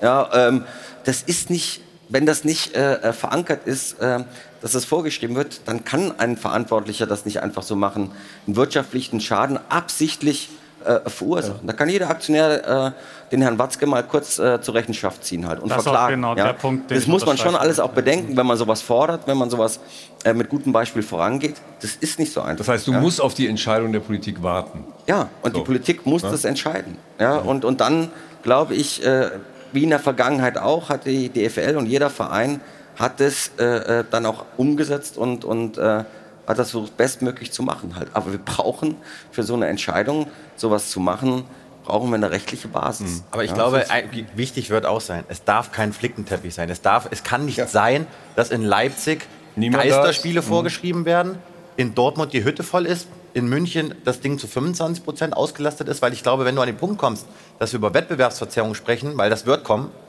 dann wird es.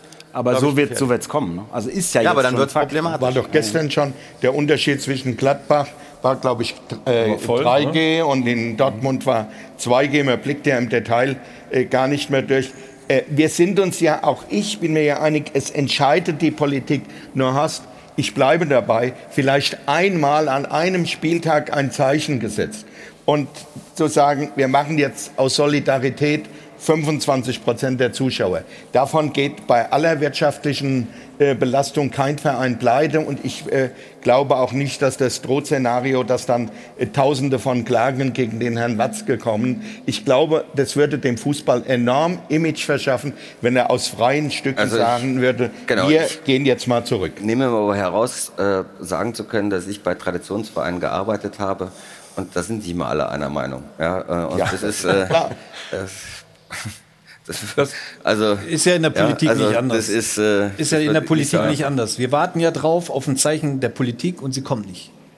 Also ich muss sagen, seit anderthalb Jahren mehr oder weniger fühle ich mich alleine oder ich stehe im Regen. Mhm. Es kommen ja keine klaren Ansagen. Das ist ja der, das eigentliche Problem, was wir haben in unserer Gesellschaft und auch im Fußball. Das können wir runterbrechen in jedem Bereich. Das, können ist wir- ja das größte ich glaube Problem. Auch für uns das- die Erwartungshaltung ist einfach so riesig an die Politik, dass alles perfekt entschieden wer- werden soll. Wir haben jetzt darüber gesprochen, ja, in dem einen Land so, in dem anderen Land so.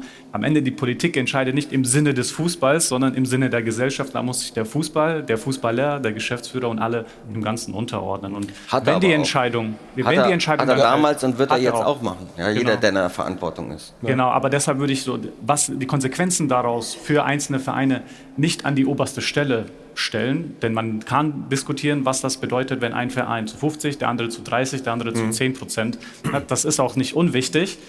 Ähm, und der zweite Punkt ist, ich, ich würde auch, äh, wie das in dem letzten Jahr auch schon war, äh, die Vereine trotz dieser Euphorie, die jetzt da war mit vollen Stadien, immer dazu aufhalten, auch Risikomanagement zu betreiben und zu wissen, es wird noch unruhig werden, auch in der nächsten Zeit. Und ähm, ich glaube, das Beste, was die DFL jetzt auch gemacht hat, war tatsächlich auch mal Daten zu liefern. Also was ist tatsächlich die Konsequenz aus dieser Entscheidung, jetzt auch Stadien zu befüllen? Ja. Weil es bringt uns nichts, über etwas zu sprechen, was unserer Meinung Dann, entspricht, dann lass uns, dann tatsächlich, lass wenn wir uns da gleich an Hand der Stelle haben. gleich weitermachen. Was könnten wir für Lösungen oder was haben wir für Lösungen oder was könnten wir vorschlagen, wie man die Situation verbessern kann? Und wir werden natürlich auch noch zur Mitgliederversammlung von Borussia Dortmund schalten. Mal hören, ob äh, Herr Watzke schon von Aktionären äh, angemacht wurde oder nicht. Das werden wir gleich alles erfahren nach der Werbung und äh, Sie können 100.000 Euro gewinnen. Also los geht's.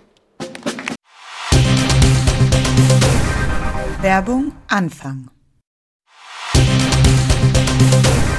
Werbung Ende.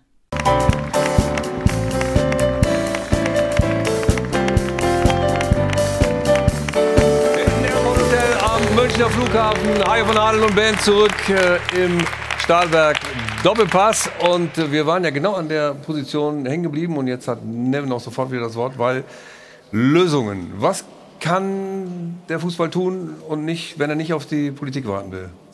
Äh, Also einerseits äh, natürlich vorne weggehen als Vorbild äh, und auch zeigen, wie wichtig Impfkampagnen sind. Ne? Also die Gesellschaft müssen wir nach vorne bringen, weil wir abhängig sind im Fußball von der Gesellschaft, was, sich, was da passiert.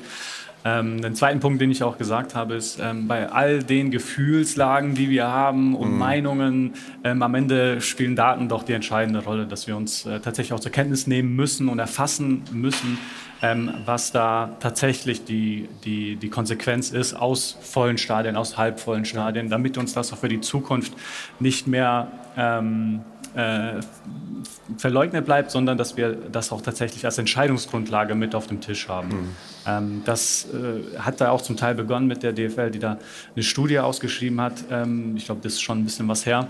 Aber dass wir das einfach dauerhaft auf diesem Schirm haben, weil wir können so viele Argumente, wie wir wollen, einbringen. Mhm. Am Ende sind Tatsachen, die ja entscheiden. Und zu Beginn dieser ganzen Pandemie hatte man sich ja schnell entschlossen, die Stadien leer zu lassen. Fühlst du dich dann als damals Kölner Manager so ein bisschen äh, wie ein Opfer der Pandemie, weil auch das, die Einnahmen da gefehlt haben, du das, den Kader nicht so zusammenstellen konntest etc.? Ja gut, das war ja für alle Be Bereiche des Lebens sehr, sehr schwierig. Und auch im Fußball war das äh, schwierig, weil man konnte sich auf sowas nicht vorbereiten. Keiner konnte sich, auch der Fußball konnte sich nicht darauf vorbereiten. Und das war natürlich schon ein extremes Krisenmanagement.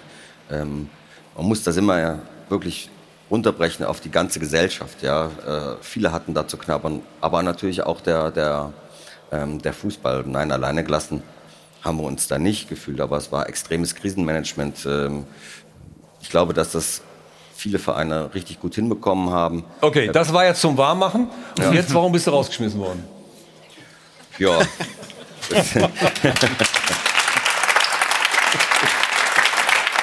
so, so genau kann ich das nicht beantworten. Da müsstest du jemanden anderes fragen. Das weiß ich nicht so wirklich. Muss man aber in Köln ziemlich viele Leute fragen, glaube ich, oder? Ja. Bitte? In Das Köln muss man da ziemlich viele Leute fragen, glaube ich, oder?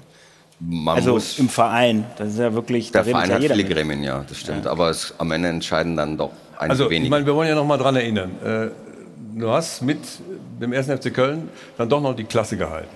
Du hast Funke geholt, du hast Baumgart geholt, hatten wir eingangs der Sendung um 11 schon, hatte ich ja schon gefragt, äh, ob die sich schon mal bedankt haben. Haben sie immer noch nicht. Auch jetzt nicht, ne? Ich habe zu vielen äh, Leuten nach wie vor Kontakt, vielen Menschen auf der Geschäftsstelle.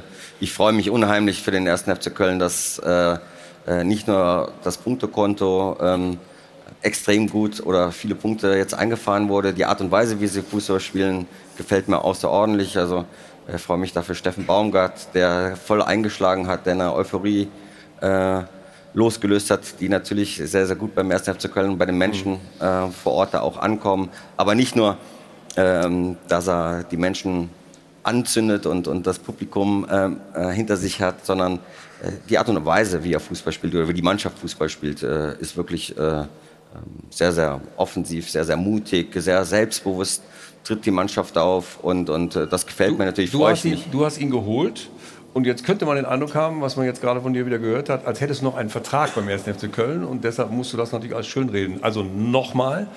Ich muss gar nicht schönreden, es ist ja schön, aber, wie Aber du musst doch einen Eindruck haben, warum du da rausgeflogen bist.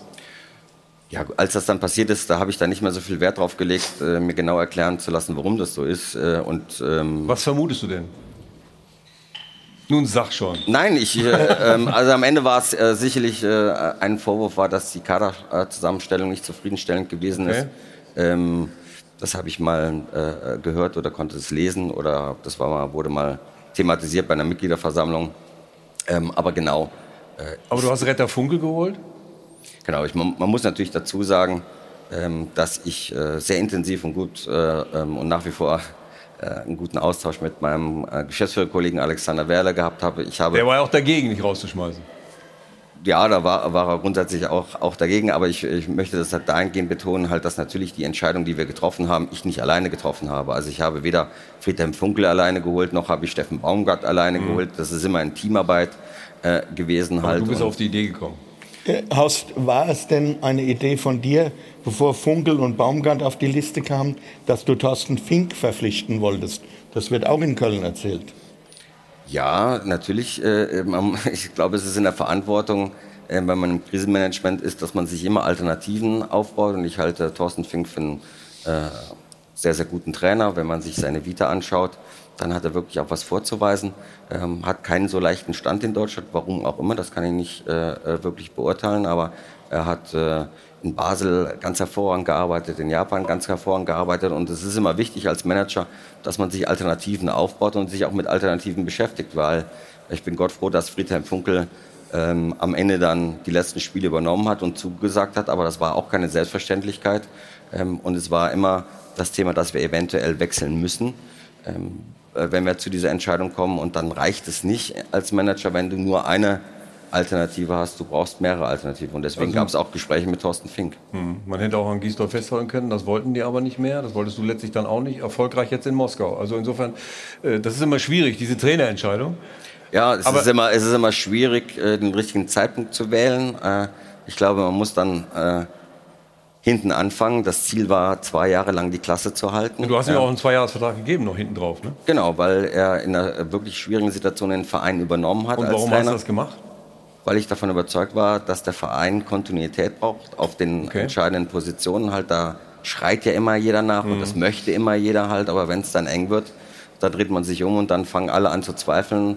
Ähm, und, äh, oder viele fangen dann an zu zweifeln, weil sie halt ergebnisorientiert denken oder vom Wochenende her denken und natürlich auch äh, schnell mal die Nerven verlieren. Es gibt natürlich schon bei vielen Vereinen auch Leute, die nicht unbedingt so viel Ahnung vom Fußball haben. Ich wollte gerade sagen, ist das, ist das Problem beim SFC Köln, dass, die, dass das Präsidium um Werner Wolf und Eckhard Sau keine Ahnung vom Fußball haben? Also bei allem Respekt möchte ich wirklich nicht über den Vorstand sprechen, weil die re repräsentieren für mich nicht den 1. FC Köln und äh, da möchte ich eigentlich wirklich nicht drüber reden. Da was, das, was heißt das genau? Warte nochmal, Ja. weil er gesagt hat, äh, die repräsentieren nicht. äh, Der ist der Präsident, habe ich mir aufgeschrieben. Ja, aber für mich nicht. Das ist meine persönliche, meine persönliche Meinung. Also Ja. ich äh, finde, dass es ein äh, ganz toller Verein ist und äh, ich habe da eine Nur tolle der Zeit Präsident ist verbracht. scheiße. Nein, das habe ich gar nicht gesagt. Ist es, äh, ähm, ich möchte halt nur nicht über den Vorstand reden. Also, dass der Horst dazu nichts sagen kann, ist doch klar. Man, man kann ja jetzt, ob Trainer und was, äh, Personalplanung, alles sagen. Dass man einen Geschäftsführer nach dem der geschafften Relegation in Kiel am Tag danach zwei Stunden bestellt, Das ist super ihn Stil, eine oder? Saisonanalyse machen lässt und ihm anschließend die Entscheidung mitteilt, die schon vor den zwei Stunden festgestanden hat, dass er entlassen wird. Das sagt alles über das Niveau dieses Vorstands aus. War das so?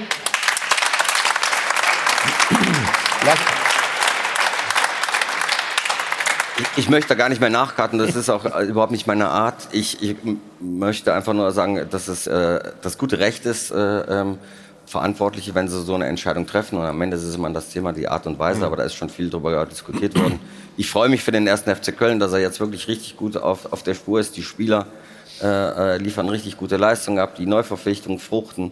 Das ist also alles auf einem richtig guten Weg. Äh, Steffen Baumgart macht einen ganz exzellenten Job mit seinem Trainerteam. Alex Werler hat den, äh, führt den Verein grandios und, äh, Und wer war nochmal der Präsident? Nein, ich wollte wissen, äh, war das bei deinen ganzen Stationen, äh, war das die, na sagen wir mal, mieseste? Also für dich? Gut, äh, wenn man ein Saisonziel hat ähm, und keiner möchte in die Relegation, aber es gibt Vereine, die hatten gar nicht die Möglichkeit mehr in die Relegation zu kommen halt und wir haben es dann über die Relegation geschafft. Es war für alle Beteiligten ein sehr, sehr schwieriges Jahr. Wir hatten extrem mit Problemen zu kämpfen. Jeder weiß, der mal beim 1. FC Köln im Stadion war, was das für ein, ein Flair ist, wenn das Stadion voll ist und wie besonders das dann ist. Und das hat man jetzt auch in dieser Saison gesehen, als Mhm. die Hütte dann wieder voll wurde, ähm, dass die Zuschauer da wirklich äh, viel dazu beitragen können, dass die Mannschaft halt äh, positive Ergebnisse erzielt. Ähm, und wenn das dann fehlt, dann ist das äh, schon nochmal ein anderer Ausschlag wie vielleicht bei anderen Vereinen. Wir hatten mit Verletzungen zu kämpfen. Jonas Sektor ist lange Zeit ausgefallen. Toni Modeste, der jetzt äh, trifft, Jetzt es freut mich kann für ihn. Ja, es freut mich unheimlich für ihn, dass er jetzt wieder äh, trifft. Hat aber immer mit Verletzungen zu kämpfen gehabt und äh, man sieht, was für eine Qualität er als Spieler hat. Ähm, das hat alles ein bisschen gefehlt und am Ende ist es natürlich die Tabelle lügt nicht. Wir sind in die- Oh. Relegation gekommen, ich weiß. Ähm, Die Tabelle. Ja, die sieht im Moment gut aus für den. Bist du bereit für die Zukunft? Willst du einen neuen Job und wann? Ach, ich lasse alles auf mich äh, zukommen, bin da entspannt. Ich, Ich hätte äh, einen Vorschlag. beobachte, ich beobachte natürlich die Liga. Ähm, ich hätte einen Vorschlag. Du hättest einen Vorschlag. Wenn du dir das aussuchen dürftest, würdest du dir einen Club aus der ersten Liga aussuchen? Wahrscheinlich. Also ich, ich glaube, äh, ähm, natürlich, ich liebe den Fußball, deswegen war ich ja jahrelang selbst Fußballprofi und habe das dann äh, 15 Jahre lang bisher betrieben als Manager halt und das macht unheimlich viel Spaß. Aber es, ist, es kommt, wie es kommt. Ne? Jetzt Also muss ich schon hab- wieder was reinwerfen. Oder? Ja, ja, schon wieder. Ja. Ich habe mir. Lass mal gleich da. Willst, willst, du, willst du dich hier hinsetzen? Also ich habe mir, ich hab, ich hab mir sagen lassen, ähm, es gibt ähm, bei RB Leipzig ein, ein Präsidium, was Ahnung von, von Fußball hat. Ähm, und die suchen ja noch einen. Wie wär's denn? Ich glaube, die sind fündig geworden. Ne? Aber das hört man ja, das hat letztens irgendwann mal. Wer soll das da sein? Ich weiß von keinem. Wisst ihr von jemandem in Leipzig? Ja, also ich glaube, also es war zumindest zu lesen, dass sie. Ach, Sie haben mit dir schon gesprochen? Deshalb Nein, ich, ich, äh, war, es war zu lesen, dass sie eine internationale Lösung äh, suchen und dass sie da schon auf einem guten Weg sind und dass sie den halt auch demnächst irgendwann mal wahrscheinlich in 22 präsentieren werden. Aber ich glaube, dass sie da auf eine internationale Lösung aus sind. Rudi, ich hätte eine kurze Frage an Horst. Ja, Wie läuft denn das jetzt ab? Äh, Du bist jetzt auf dem Sofa und denkst dir zu dem Arbeitgeber. Naja, ich bin nicht nur auf dem ja, Sofa. Nein, nein, nein. Sag Du guckst am Samstag Fußball auf dem Sofa, wenn du nicht im Stadion bist. Schreibst du auch mal eine Bewerbung oder läuft das dann in deinem äh, Sektor dann alles per, per Handy, per Anruf, per, per Mund zu Mund oder wie muss man sich das vorstellen? Weil es gibt ja viele Trainer, die sich dann auch bei Geschäftsführern, Sportdirektoren auch wirklich mit Bewerbungsmappe dann auch bewerben. Also wie läuft das jetzt ab? Nein, ich bewerbe mich nicht. Äh, Ich glaube, dass das auch als- als Manager schlecht ist, wenn man sich äh, irgendwo bewerbt äh, ähm, und ähm, da, da eine, zu, zu kriselnden Vereinen eine Bewerbung hinschreibt. Nein, also das passiert da sicherlich nicht. Äh, ähm, machen auch Trainer persönlich nicht. Trainer haben mittlerweile alle Management. Das ist aber, halte ich auch für deplatziert, wenn man eine Funktion als Manager ausübt, dass man dann ein Management vorschickt, sondern ähm, wie ich es eben erwähnt habe, ähm, ich natürlich äh, will ich mich nicht zur Ruhe setzen. Ich habe äh, Lust zu arbeiten und das wird auch irgendwann mal wieder kommen, aber da bin ich ganz entspannt. Ich habe auch eine Frage. Ähm, Gab es denn, gab's denn äh, Ende der Saison irgendwann im Sommer oder so Gespräche mit, mit Schalke tatsächlich? Weil es gab zu der Zeitpunkt, als bei Schalke diese Vakanz war im, Mhm. In der sportlichen Führung, habe ich mit einigen Leuten gesprochen, die gesagt haben, der Einzige, der Schalke verstanden hat in den letzten Jahren, ist Horst Held gewesen. Also sie haben da bei einigen, glaube ich, ein, äh, sagen wir mal, ein, eine gute Reputation hinterlassen. Ähm, Gab es da auch mal Kontakte zu den Schalkern? Also wenn man so lange wie ich bei Schalke äh, war, dann, dann reißt da der Kontakt nie ab. Ja, und und äh, ich hatte, wir hatten natürlich äh, das oberste Ziel, mit dem 1. FC Köln in der Liga zu bleiben. Ähm, und äh, da galt die ganze Priorität drauf. Das war extrem wichtig. Und natürlich wünscht man, wenn man sich was wünschen könnte, hätte ich mir auch gewünscht, dass Schalke 04 nicht absteigt. Das ist, das ist ganz klar halt. Aber meine Verantwortung war, den 1. FC Köln in der Liga zu halten. Ähm, aber wie ich es gerade erwähnt hatte, natürlich hat man immer wieder Kontakt. Ähm, und man hat natürlich, ich habe es dann auch mitbekommen, dass sie äh, ähm, nach Jochen Schneider einen Nachfolger suchen halt. Aber mein Fokus lag beim, beim 1. FC Köln und deswegen war das, nie wirklich, war das nicht wirklich ein Thema. Also dann halten wir erstmal fest, wir haben gelernt, der SFC Köln steht sportlich ganz gut da, leider ohne sinnvollen Präsidium. Vielen Dank, äh, Horst Held, für Das diese Information. gesagt. haben wir- Das hast du gesagt, das habe ich nicht gesagt. Ich? Ja. Fasse zusammen. Und wir gehen, zur Szene, wir, wir gehen zur Szene der Woche zu Jana. Die Szene der Woche wird Ihnen präsentiert von LEDVANCE. Smartes Licht für zu Hause. Und schauen auf gestern Abend, denn Derby-Time war angesagt in der Hauptstadt. Union Berlin gegen Hertha. Die 30. Minute läuft. Ecke für die Unioner. Das Ganze durch Gieselmann. Der Ball fliegt einmal über alle drüber. Und dort hinten landet er dann bei Christopher Trimmel. Und der nimmt den, man muss schon sagen, mit viel Risiko. Und ich weiß nicht, wie oft er den so trifft.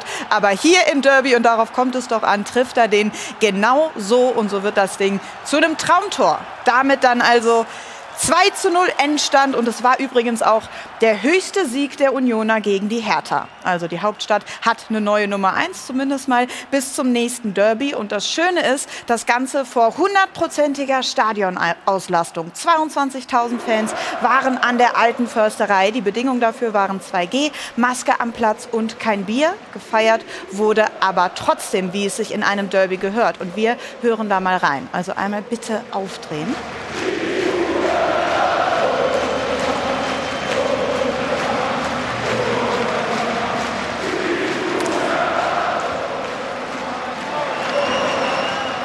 Und ihr Hertha, so wird das gemacht. Also ich würde sagen, die Hauptstadt ist rot.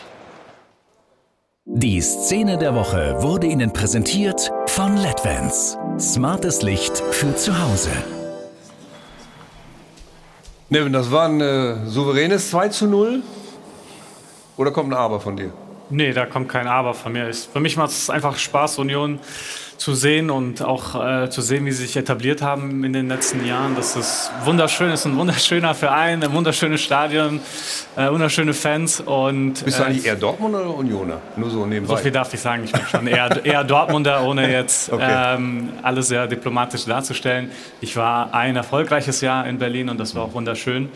Ähm, und äh, für mich als Fußball-Romantiker äh, braucht es auch diese Art von Vereine, die eine gewisse auch Fußballkultur in die Landschaft ähm, mit reinbringen. Deshalb kann ich auch da nur gratulieren. Nicht nur zu dem Derby-Sieg an sich, sondern auch zu dem Weg, den der Verein in den letzten Jahren gegangen ist. Haben ja auch ein hohes Image und äh, wir gucken trotzdem noch mal in eine kritische Szene rein. Da hätte es auch für Union anders gehen können, nämlich das zurückgepfiffene Tor von Hertha. Was sagen die Experten dazu? Das war schon für die Hertha ein kleiner Aufreger kurz vor Pause. So, und jetzt hat er abseits gepfiffen. Ja, und wenn Abseits ist es Abseits, also das kann man auch nicht nennen. Ja, ja, ja, ja. Abseits ist Abseits. Dann guck noch mal genau hin. Ja, ja, ja. Also das ist jetzt alles nicht mehr umstritten. Ja, ja.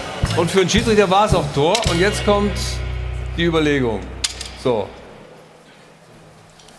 Und jetzt sehen wir noch mal. Boah.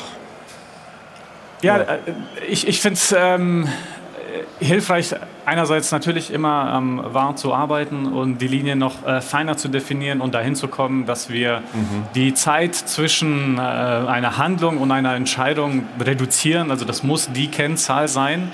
Äh, und ich weiß auch nicht, wer da äh, konkret dran arbeitet. Aber wie willst du das machen? Also ich meine, die müssen sich ja auch mal Zeit haben, sich anzugucken, so eine knappe Nummer. Das war Abseits, oder wie?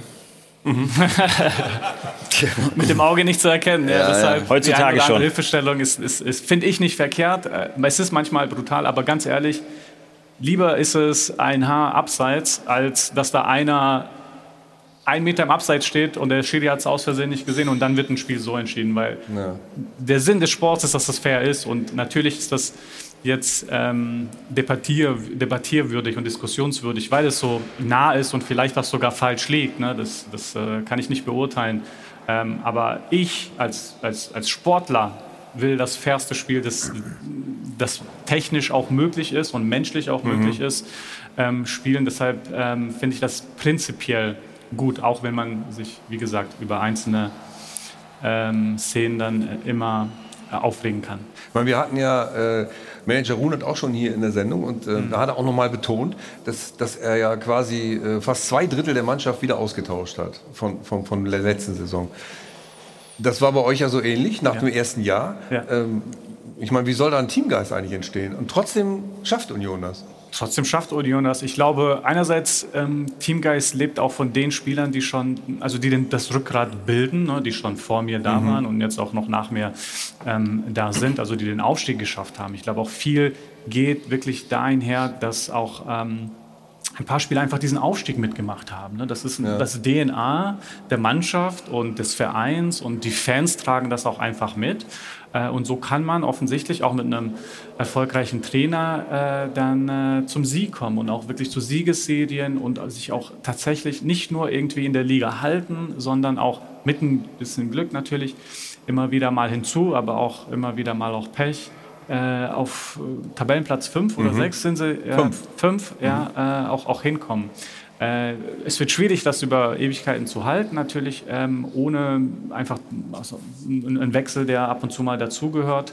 Ähm, äh, irgendwann mal geht es ja auch zum Teil um Spieler, die man sofort braucht. Es Mhm. geht auch, auch darum, um Spieler, die man vielleicht in der zweiten Jahreshälfte braucht äh, oder vielleicht die man erst in einem nächsten Jahr braucht, die man aufbauen möchte, um da ähm, waren die Transfers bisher gut. Also wenn man äh, sich äh, einfach vom Sturm Mittelfeld ich glaube, in der Defensive hat sich nicht so viel ähm, getan, aber trotzdem, äh, die Transfers anschaut, die haben gewirkt und am Ende entscheidet das natürlich. Die haben, Was viel- das, Hm? das Schöne ist, also die haben, die haben eine klare Idee vom Fußball und das Ja. machen sie. Und, und äh, ähm, da entscheiden zwei über den sportlichen Weg, das ist der Trainer und der Manager. Und die haben beide Ahnung? Ja, die, die machen das ganz, also ganz hervorragend. Ja, ja. Ich glaube, von außen betrachtet, das ist sehr, sehr ruhig. Der Präsident führt den Verein, hält sich aber aus sportlichen Belangen raus. Äh, ähm, Was nicht überall der Fall ist?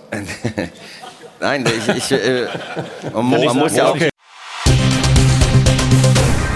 Werbung Anfang. Werbung Ende. Hilton Airport Hotel am Münchner Flughafen. Ivan Adel und Band. Letzte Runde im Startwerk Doppelpass. Und wir gehen direkt wieder nach Dortmund zu unserem Kollegen Olli Müller. Wir hatten gesagt, Personalien sind das Stichwort, heißt Haaland.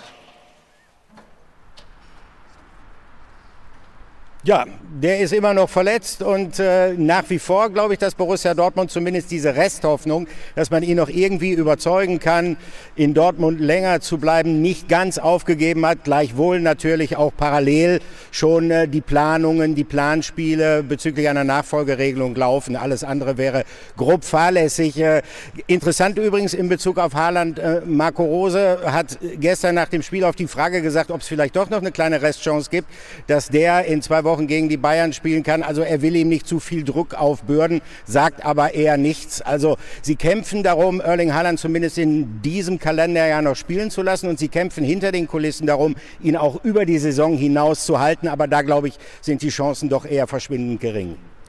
Nächstes Stichwort Adeyemi. In die Zukunft geschaut. Spielt er demnächst für den BVB? Ja, dieses Thema hängt ja mit dem Haaland-Thema auch irgendwo zusammen, äh, denn man muss natürlich sich um eine Nachfolgelösung bemühen und der Druck, eine Nachfolgelösung für Erling Haaland, der ja wahrscheinlich gehen wird, zu realisieren, der ist natürlich noch mal gestiegen, nachdem man festgestellt hat, dass Yusufa Mukoko ja doch etwas mehr Akklimatisierungszeit in der Bundesliga braucht. Der Sprung hoch in den Männerfußball. Der ist groß, aber gestern hat er zumindest ein schönes Geburtstagsständchen von den Fans bekommen zu seinem 17. Soweit alles Nennenswerte zu Borussia Dortmund am heutigen Tag. Und äh, Freddy, wir gehen noch mal kurz zu den Bayern, weil die waren ja auch an Adeyemi interessiert. Ich glaube, sie sind es noch, aber sofern da die Infos stimmen, auch die ich gestern Abend erhalten habe, wird sich der FC Bayern äh, nicht weiter damit beschäftigen. Sprich, Adeyemi wird zu 99 Prozent nicht zum FC Bayern wechseln, weil er einfach zu teuer ist für eine Position, auf der der FC Bayern jetzt nicht unbedingt Neuzugänge braucht. Wir erinnern uns an Jamal Musiala, das ist schwer genug, den gerade zu integrieren in dem Ensemble. Adeyemi wird zwischen 30 und 40 Millionen Euro kosten. Und jetzt kommen wir wieder ganz am Anfang von der Sendung. Der FC Bayern muss seine Euronen zusammenhalten und da ist Adeyemi einfach zu teuer. Ich glaube, es schauen spricht wir sehr mal. viel für, den- für den BVB, sind auch Ja. unsere Informationen. Also die Chancen sind ja dann auch gestiegen, wenn der große Player nicht mehr dabei ist. Leipzig und auch Barcelona sind auch interessiert, aber die Tendenz geht wohl sehr eindeutig nach Dortmund. Okay. Unsere Tendenz geht zur Teamanalyse mit äh, Jana und zwar zu Wolfsburg. Die Teamanalyse wird präsentiert von Amazon Prime Video. Ja, und die Tendenz der Wolfsburger zeigt klar nach oben, muss man sagen. Gestern 2 zu 2 gegen Arminia Bielefeld, wobei man erstmal die ersten beiden Gegentore, zumindest in der Fußball-Bundesliga, unter dem neuen Trainer Florian Kohfeldt hinnehmen musste. Dann aber dieser Doppelschlag. Zunächst durch Wout Weghorst, der übrigens mit seinem ersten Torschuss dann den Anschlusstreffer erzielte und nur 17 Sekunden nach diesem Tor dann gleich das zweite hinterhergelegt, das dann wiederum durch Lukas Metscher. Also die Wolfsburger unter dem neuen Trainer wirklich klar in einem Aufwärtstrend.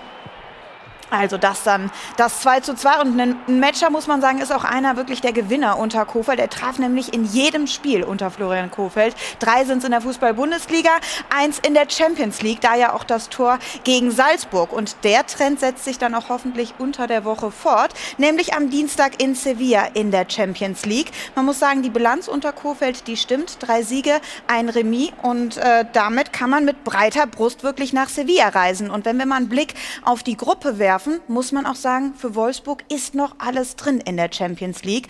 Derzeit auf Rang 3, aber eben punktgleich mit Lille auf dem zweiten Platz. Also das Ganze dann natürlich auch bei uns im Fan-Talk ab Dienstag live ab 18.30 Uhr melden wir uns aus dem Fußballmuseum in Dortmund und drücken aus deutscher Sicht die Daumen. Die Teamanalyse wurde präsentiert von Amazon Prime Video. Und jetzt gibt es auch noch eine brandneue News zu Nevin, nämlich äh, trägt demnächst das Trikot von Borussia Dortmund wieder. Vielleicht. Die Verhandlungen Ach so. laufen noch, und zwar zwischen mir und Dr. Raubal. Ähm, wir gehen ja zum gleichen Italiener immer, gefühlt äh, jede Woche sehe ich ihn da und dann sprechen wir immer darüber, über die Traditionsmannschaft. Ich habe denen schon gesagt, wenn ich da mal reinkomme, gerne die Nummer 10, das würde ich mir mal Ja. gönnen, nachdem ich immer wieder in der hinten war. Ich sehe mich auch eher als Sechser in so einer Traditionsmannschaft, aber habe ihn auch schon deutlich gemacht. Wir müssen äh, noch dran arbeiten, ob die Prämie jetzt äh, ein Kistenbier oder zwei Kistenbier ist und wann der richtige Zeitpunkt für den Transfer Ja. ist. Okay.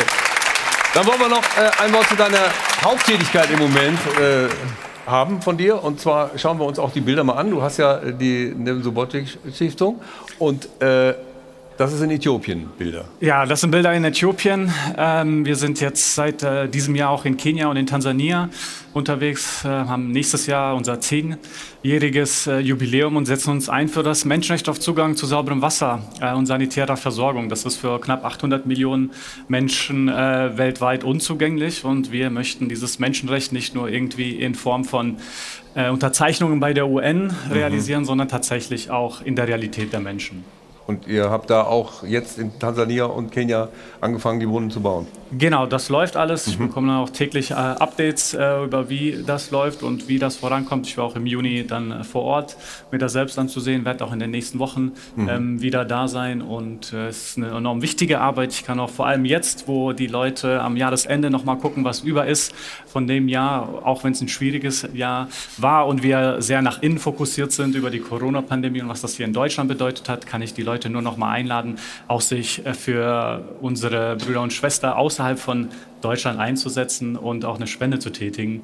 Von daher ähm, vielen Dank für die Möglichkeit, auch das jetzt einmal hier so zu sagen. Wer noch was über hat, am Jahresende gerne noch mal eine Spende tätigen. Das Vielleicht haben wir ja auch am Saisonende entsprechend was übrig. Was heute zusammenkam, die Spenden, das weiß Jana. Tatsächlich ging ja auch immer ein Teil der Spenden die letzten Jahre an die Neven Subotic Stiftung. Deswegen auch heute ein großes Dank ans Publikum. Über 100 Euro sind zusammengekommen vom SV Oberschledorn Grafschaft, dem Haarstudio Kamm und Schere aus dem Kreis Offenbach von Cornelia Winkel-Sittmann, dem Pferdenclub Gerst Prenztal, der Bergstresser Bayern Buben und Mädels und dem Ehepaar Rabenhorst, das grüßt die Rattenfänger aus der Stadt Hameln. Also vielen, vielen Dank dafür. Und dann, ja, da darf man applaudieren. Dann noch ein kurzer Sendehinweis für heute Abend. Da geht es nämlich um 19.30 Uhr rum, rund 19.30 Uhr rund beim Darts. Grand Slam of Darts Finale ist da angesagt. Und so langsam können wir uns ja auch einstimmen auf die Darts-WM. Ja, vielen Dank, Jana. Und wir haben noch eine aktuelle Meldung von den Bayern. Nämlich nicht nur Kimmich, sondern auch die anderen vier. Nämlich Musiala kriegen noch zusammen, Croissant, äh, Schupomoteng, wen habe ich vergessen? Gnabry. Äh, Gnabry. Und Gnabry, genau. Äh, Gnabry, alle vier sind auch in Quarantäne. Das ist die aktuelle Meldung dazu. Wenn Sie mehr wissen wollen dazu, dann äh, www.sport1.de. Wie immer, das war der Doppelpass für heute. Nächste Woche gibt es eine neue Ausgabe. Und jetzt gibt es die Highlights des 12. Spieltages in pur. Und dafür viel Spaß. Und danke und tschüss.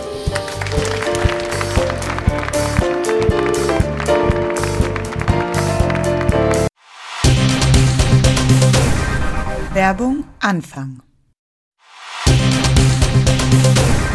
Werbung Ende. Letzte Runde im Startwerk Doppelpass.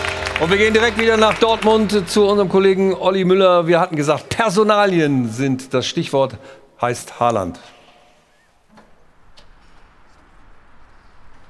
Ja, der ist immer noch verletzt und äh, nach wie vor glaube ich, dass Borussia Dortmund zumindest diese Resthoffnung, dass man ihn noch irgendwie überzeugen kann, in Dortmund länger zu bleiben, nicht ganz aufgegeben hat. Gleichwohl natürlich auch parallel schon äh, die Planungen, die Planspiele bezüglich einer Nachfolgeregelung laufen. Alles andere wäre grob fahrlässig. Äh, interessant übrigens in Bezug auf Haaland, äh, Marco Rose hat gestern nach dem Spiel auf die Frage gesagt, ob es vielleicht doch noch eine kleine Restchance gibt, dass der in zwei Wochen Wochen gegen die Bayern spielen kann. Also er will ihm nicht zu viel Druck aufbürden, sagt aber eher nichts. Also sie kämpfen darum, Erling Haaland zumindest in diesem Kalenderjahr noch spielen zu lassen und sie kämpfen hinter den Kulissen darum, ihn auch über die Saison hinaus zu halten. Aber da, glaube ich, sind die Chancen doch eher verschwindend gering.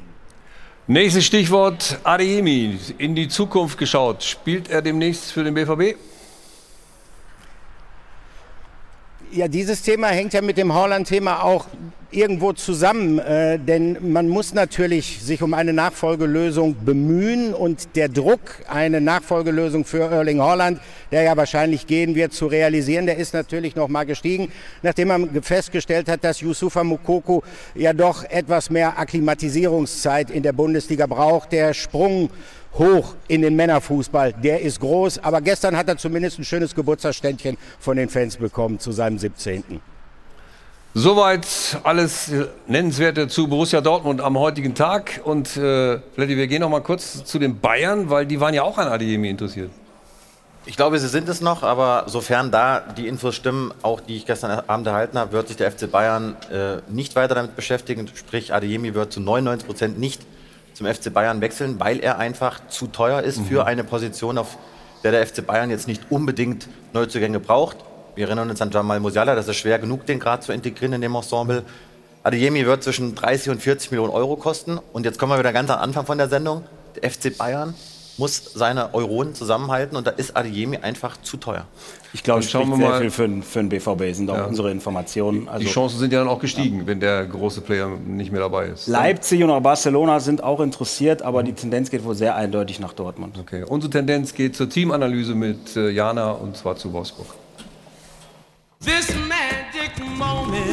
Die Teamanalyse wird präsentiert von Amazon Prime Video.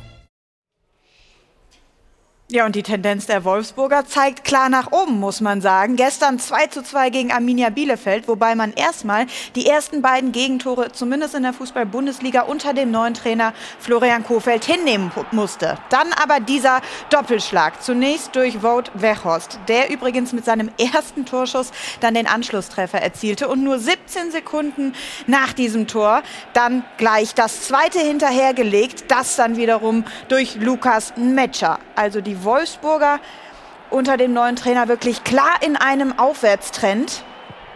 Also das dann das 2 zu 2 und ein Matcher, muss man sagen, ist auch einer wirklich der Gewinner unter Kofeld. Er traf nämlich in jedem Spiel unter Florian Kofeld. Drei sind es in der Fußball-Bundesliga, eins in der Champions League, da ja auch das Tor gegen Salzburg. Und der Trend setzt sich dann auch hoffentlich unter der Woche fort, nämlich am Dienstag in Sevilla in der Champions League. Man muss sagen, die Bilanz unter Kofeld, die stimmt. Drei Siege, ein Remis und äh, damit kann man mit breiter Brust wirklich nach Sevilla reisen. Und wenn wir mal einen Blick auf die Gruppe werfen, werfen, muss man auch sagen, für Wolfsburg ist noch alles drin in der Champions League.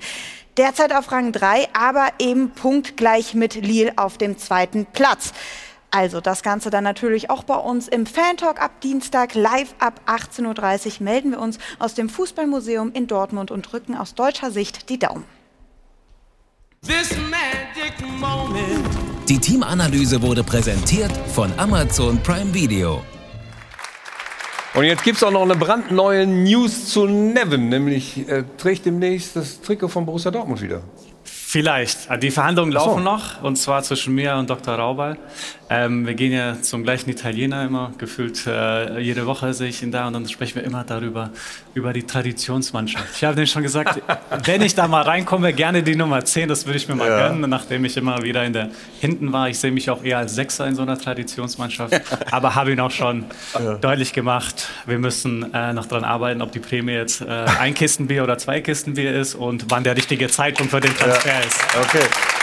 Dann wollen wir noch äh, ein Wort zu deiner Haupttätigkeit im Moment äh, haben von dir. Und zwar schauen wir uns auch die Bilder mal an. Du hast ja die Nevin Subotic Stiftung und äh, das ist in Äthiopien Bilder. Ja, das sind Bilder in Äthiopien. Ähm, wir sind jetzt seit äh, diesem Jahr auch in Kenia und in Tansania unterwegs, äh, haben nächstes Jahr unser zehnjähriges äh, Jubiläum und setzen uns ein für das Menschenrecht auf Zugang zu sauberem Wasser äh, und sanitärer Versorgung. Das ist für knapp 800 Millionen Menschen äh, weltweit unzugänglich und wir möchten dieses Menschenrecht nicht nur irgendwie in Form von äh, Unterzeichnungen bei der UN realisieren, mhm. sondern tatsächlich auch in der Realität der Menschen.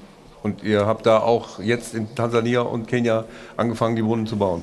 Genau, das läuft alles. Ich Mhm. bekomme dann auch täglich äh, Updates äh, über wie das läuft und wie das vorankommt. Ich war auch im Juni dann äh, vor Ort, mir das selbst anzusehen, werde auch in den nächsten Wochen Mhm. ähm, wieder da sein und äh, es ist eine enorm wichtige Arbeit. Ich kann auch vor allem jetzt, wo die Leute am Jahresende noch mal gucken, was über ist von dem Jahr, auch wenn es ein schwieriges Jahr war und wir sehr nach innen fokussiert sind über die Corona-Pandemie und was das hier in Deutschland bedeutet hat, kann ich die Leute nur noch mal einladen, auch sich äh, für unsere Brüder und Schwestern außerhalb von Deutschland einzusetzen und auch eine Spende zu tätigen. Von daher ähm, vielen Dank für die Möglichkeit, auch das jetzt einmal hier so zu sagen. Wer noch was über hat, am Jahresende gerne nochmal eine Spende tätigen. Das Vielleicht haben wir ja auch am Saisonende entsprechend was übrig. Was heute zusammenkam, die Spenden, das weiß Jana. Tatsächlich ging ja auch immer ein Teil der Spenden die letzten Jahre an die Neven Subotic Stiftung. Deswegen auch heute ein großes Dank ans Publikum. Über 100 Euro sind zusammengekommen vom SV Oberschledorn Grafschaft, dem Haarstudio Kamm und Schere aus dem Kreis Offenbach von Cornelia Winkel-Sittmann, dem Pferdenklopp Gerst Prenztal, der Bergstresser Bayern Buben und Mädels und dem Ehepaar Rabenhorst, das grüßt die Rattenfänger aus der Stadt Hameln. Also vielen, vielen Dank dafür. Und dann, ja, da darf man applaudieren. Dann noch ein kurzer Sendehinweis für heute Abend. Da geht es nämlich um 19.30 Uhr rum, rund 19.30 Uhr rund beim Darts. Grand Slam of Darts Finale ist da angesagt. Und so langsam können wir uns auch einstimmen auf die Darts-WM. Ja, vielen Dank, Jana. Und wir haben noch eine aktuelle Meldung von den Bayern. Nämlich nicht nur Kimmich, sondern auch die anderen vier. Nämlich Musiala kriege ich noch zusammen, Croissant, äh, Choupo-Moting, wen habe ich vergessen? Gnabry. Äh, Und Gnabry, genau. Äh, Gnabry, alle vier sind auch in Quarantäne. Das ist die aktuelle Meldung dazu. Wenn Sie mehr wissen wollen dazu, dann äh, www.sport1.de. Wie immer, das war der Doppelpass für heute. Nächste Woche gibt es eine neue Ausgabe. Und jetzt gibt es die Highlights des 12. Spieltages in Pur. Und dafür viel Spaß. Und danke und tschüss.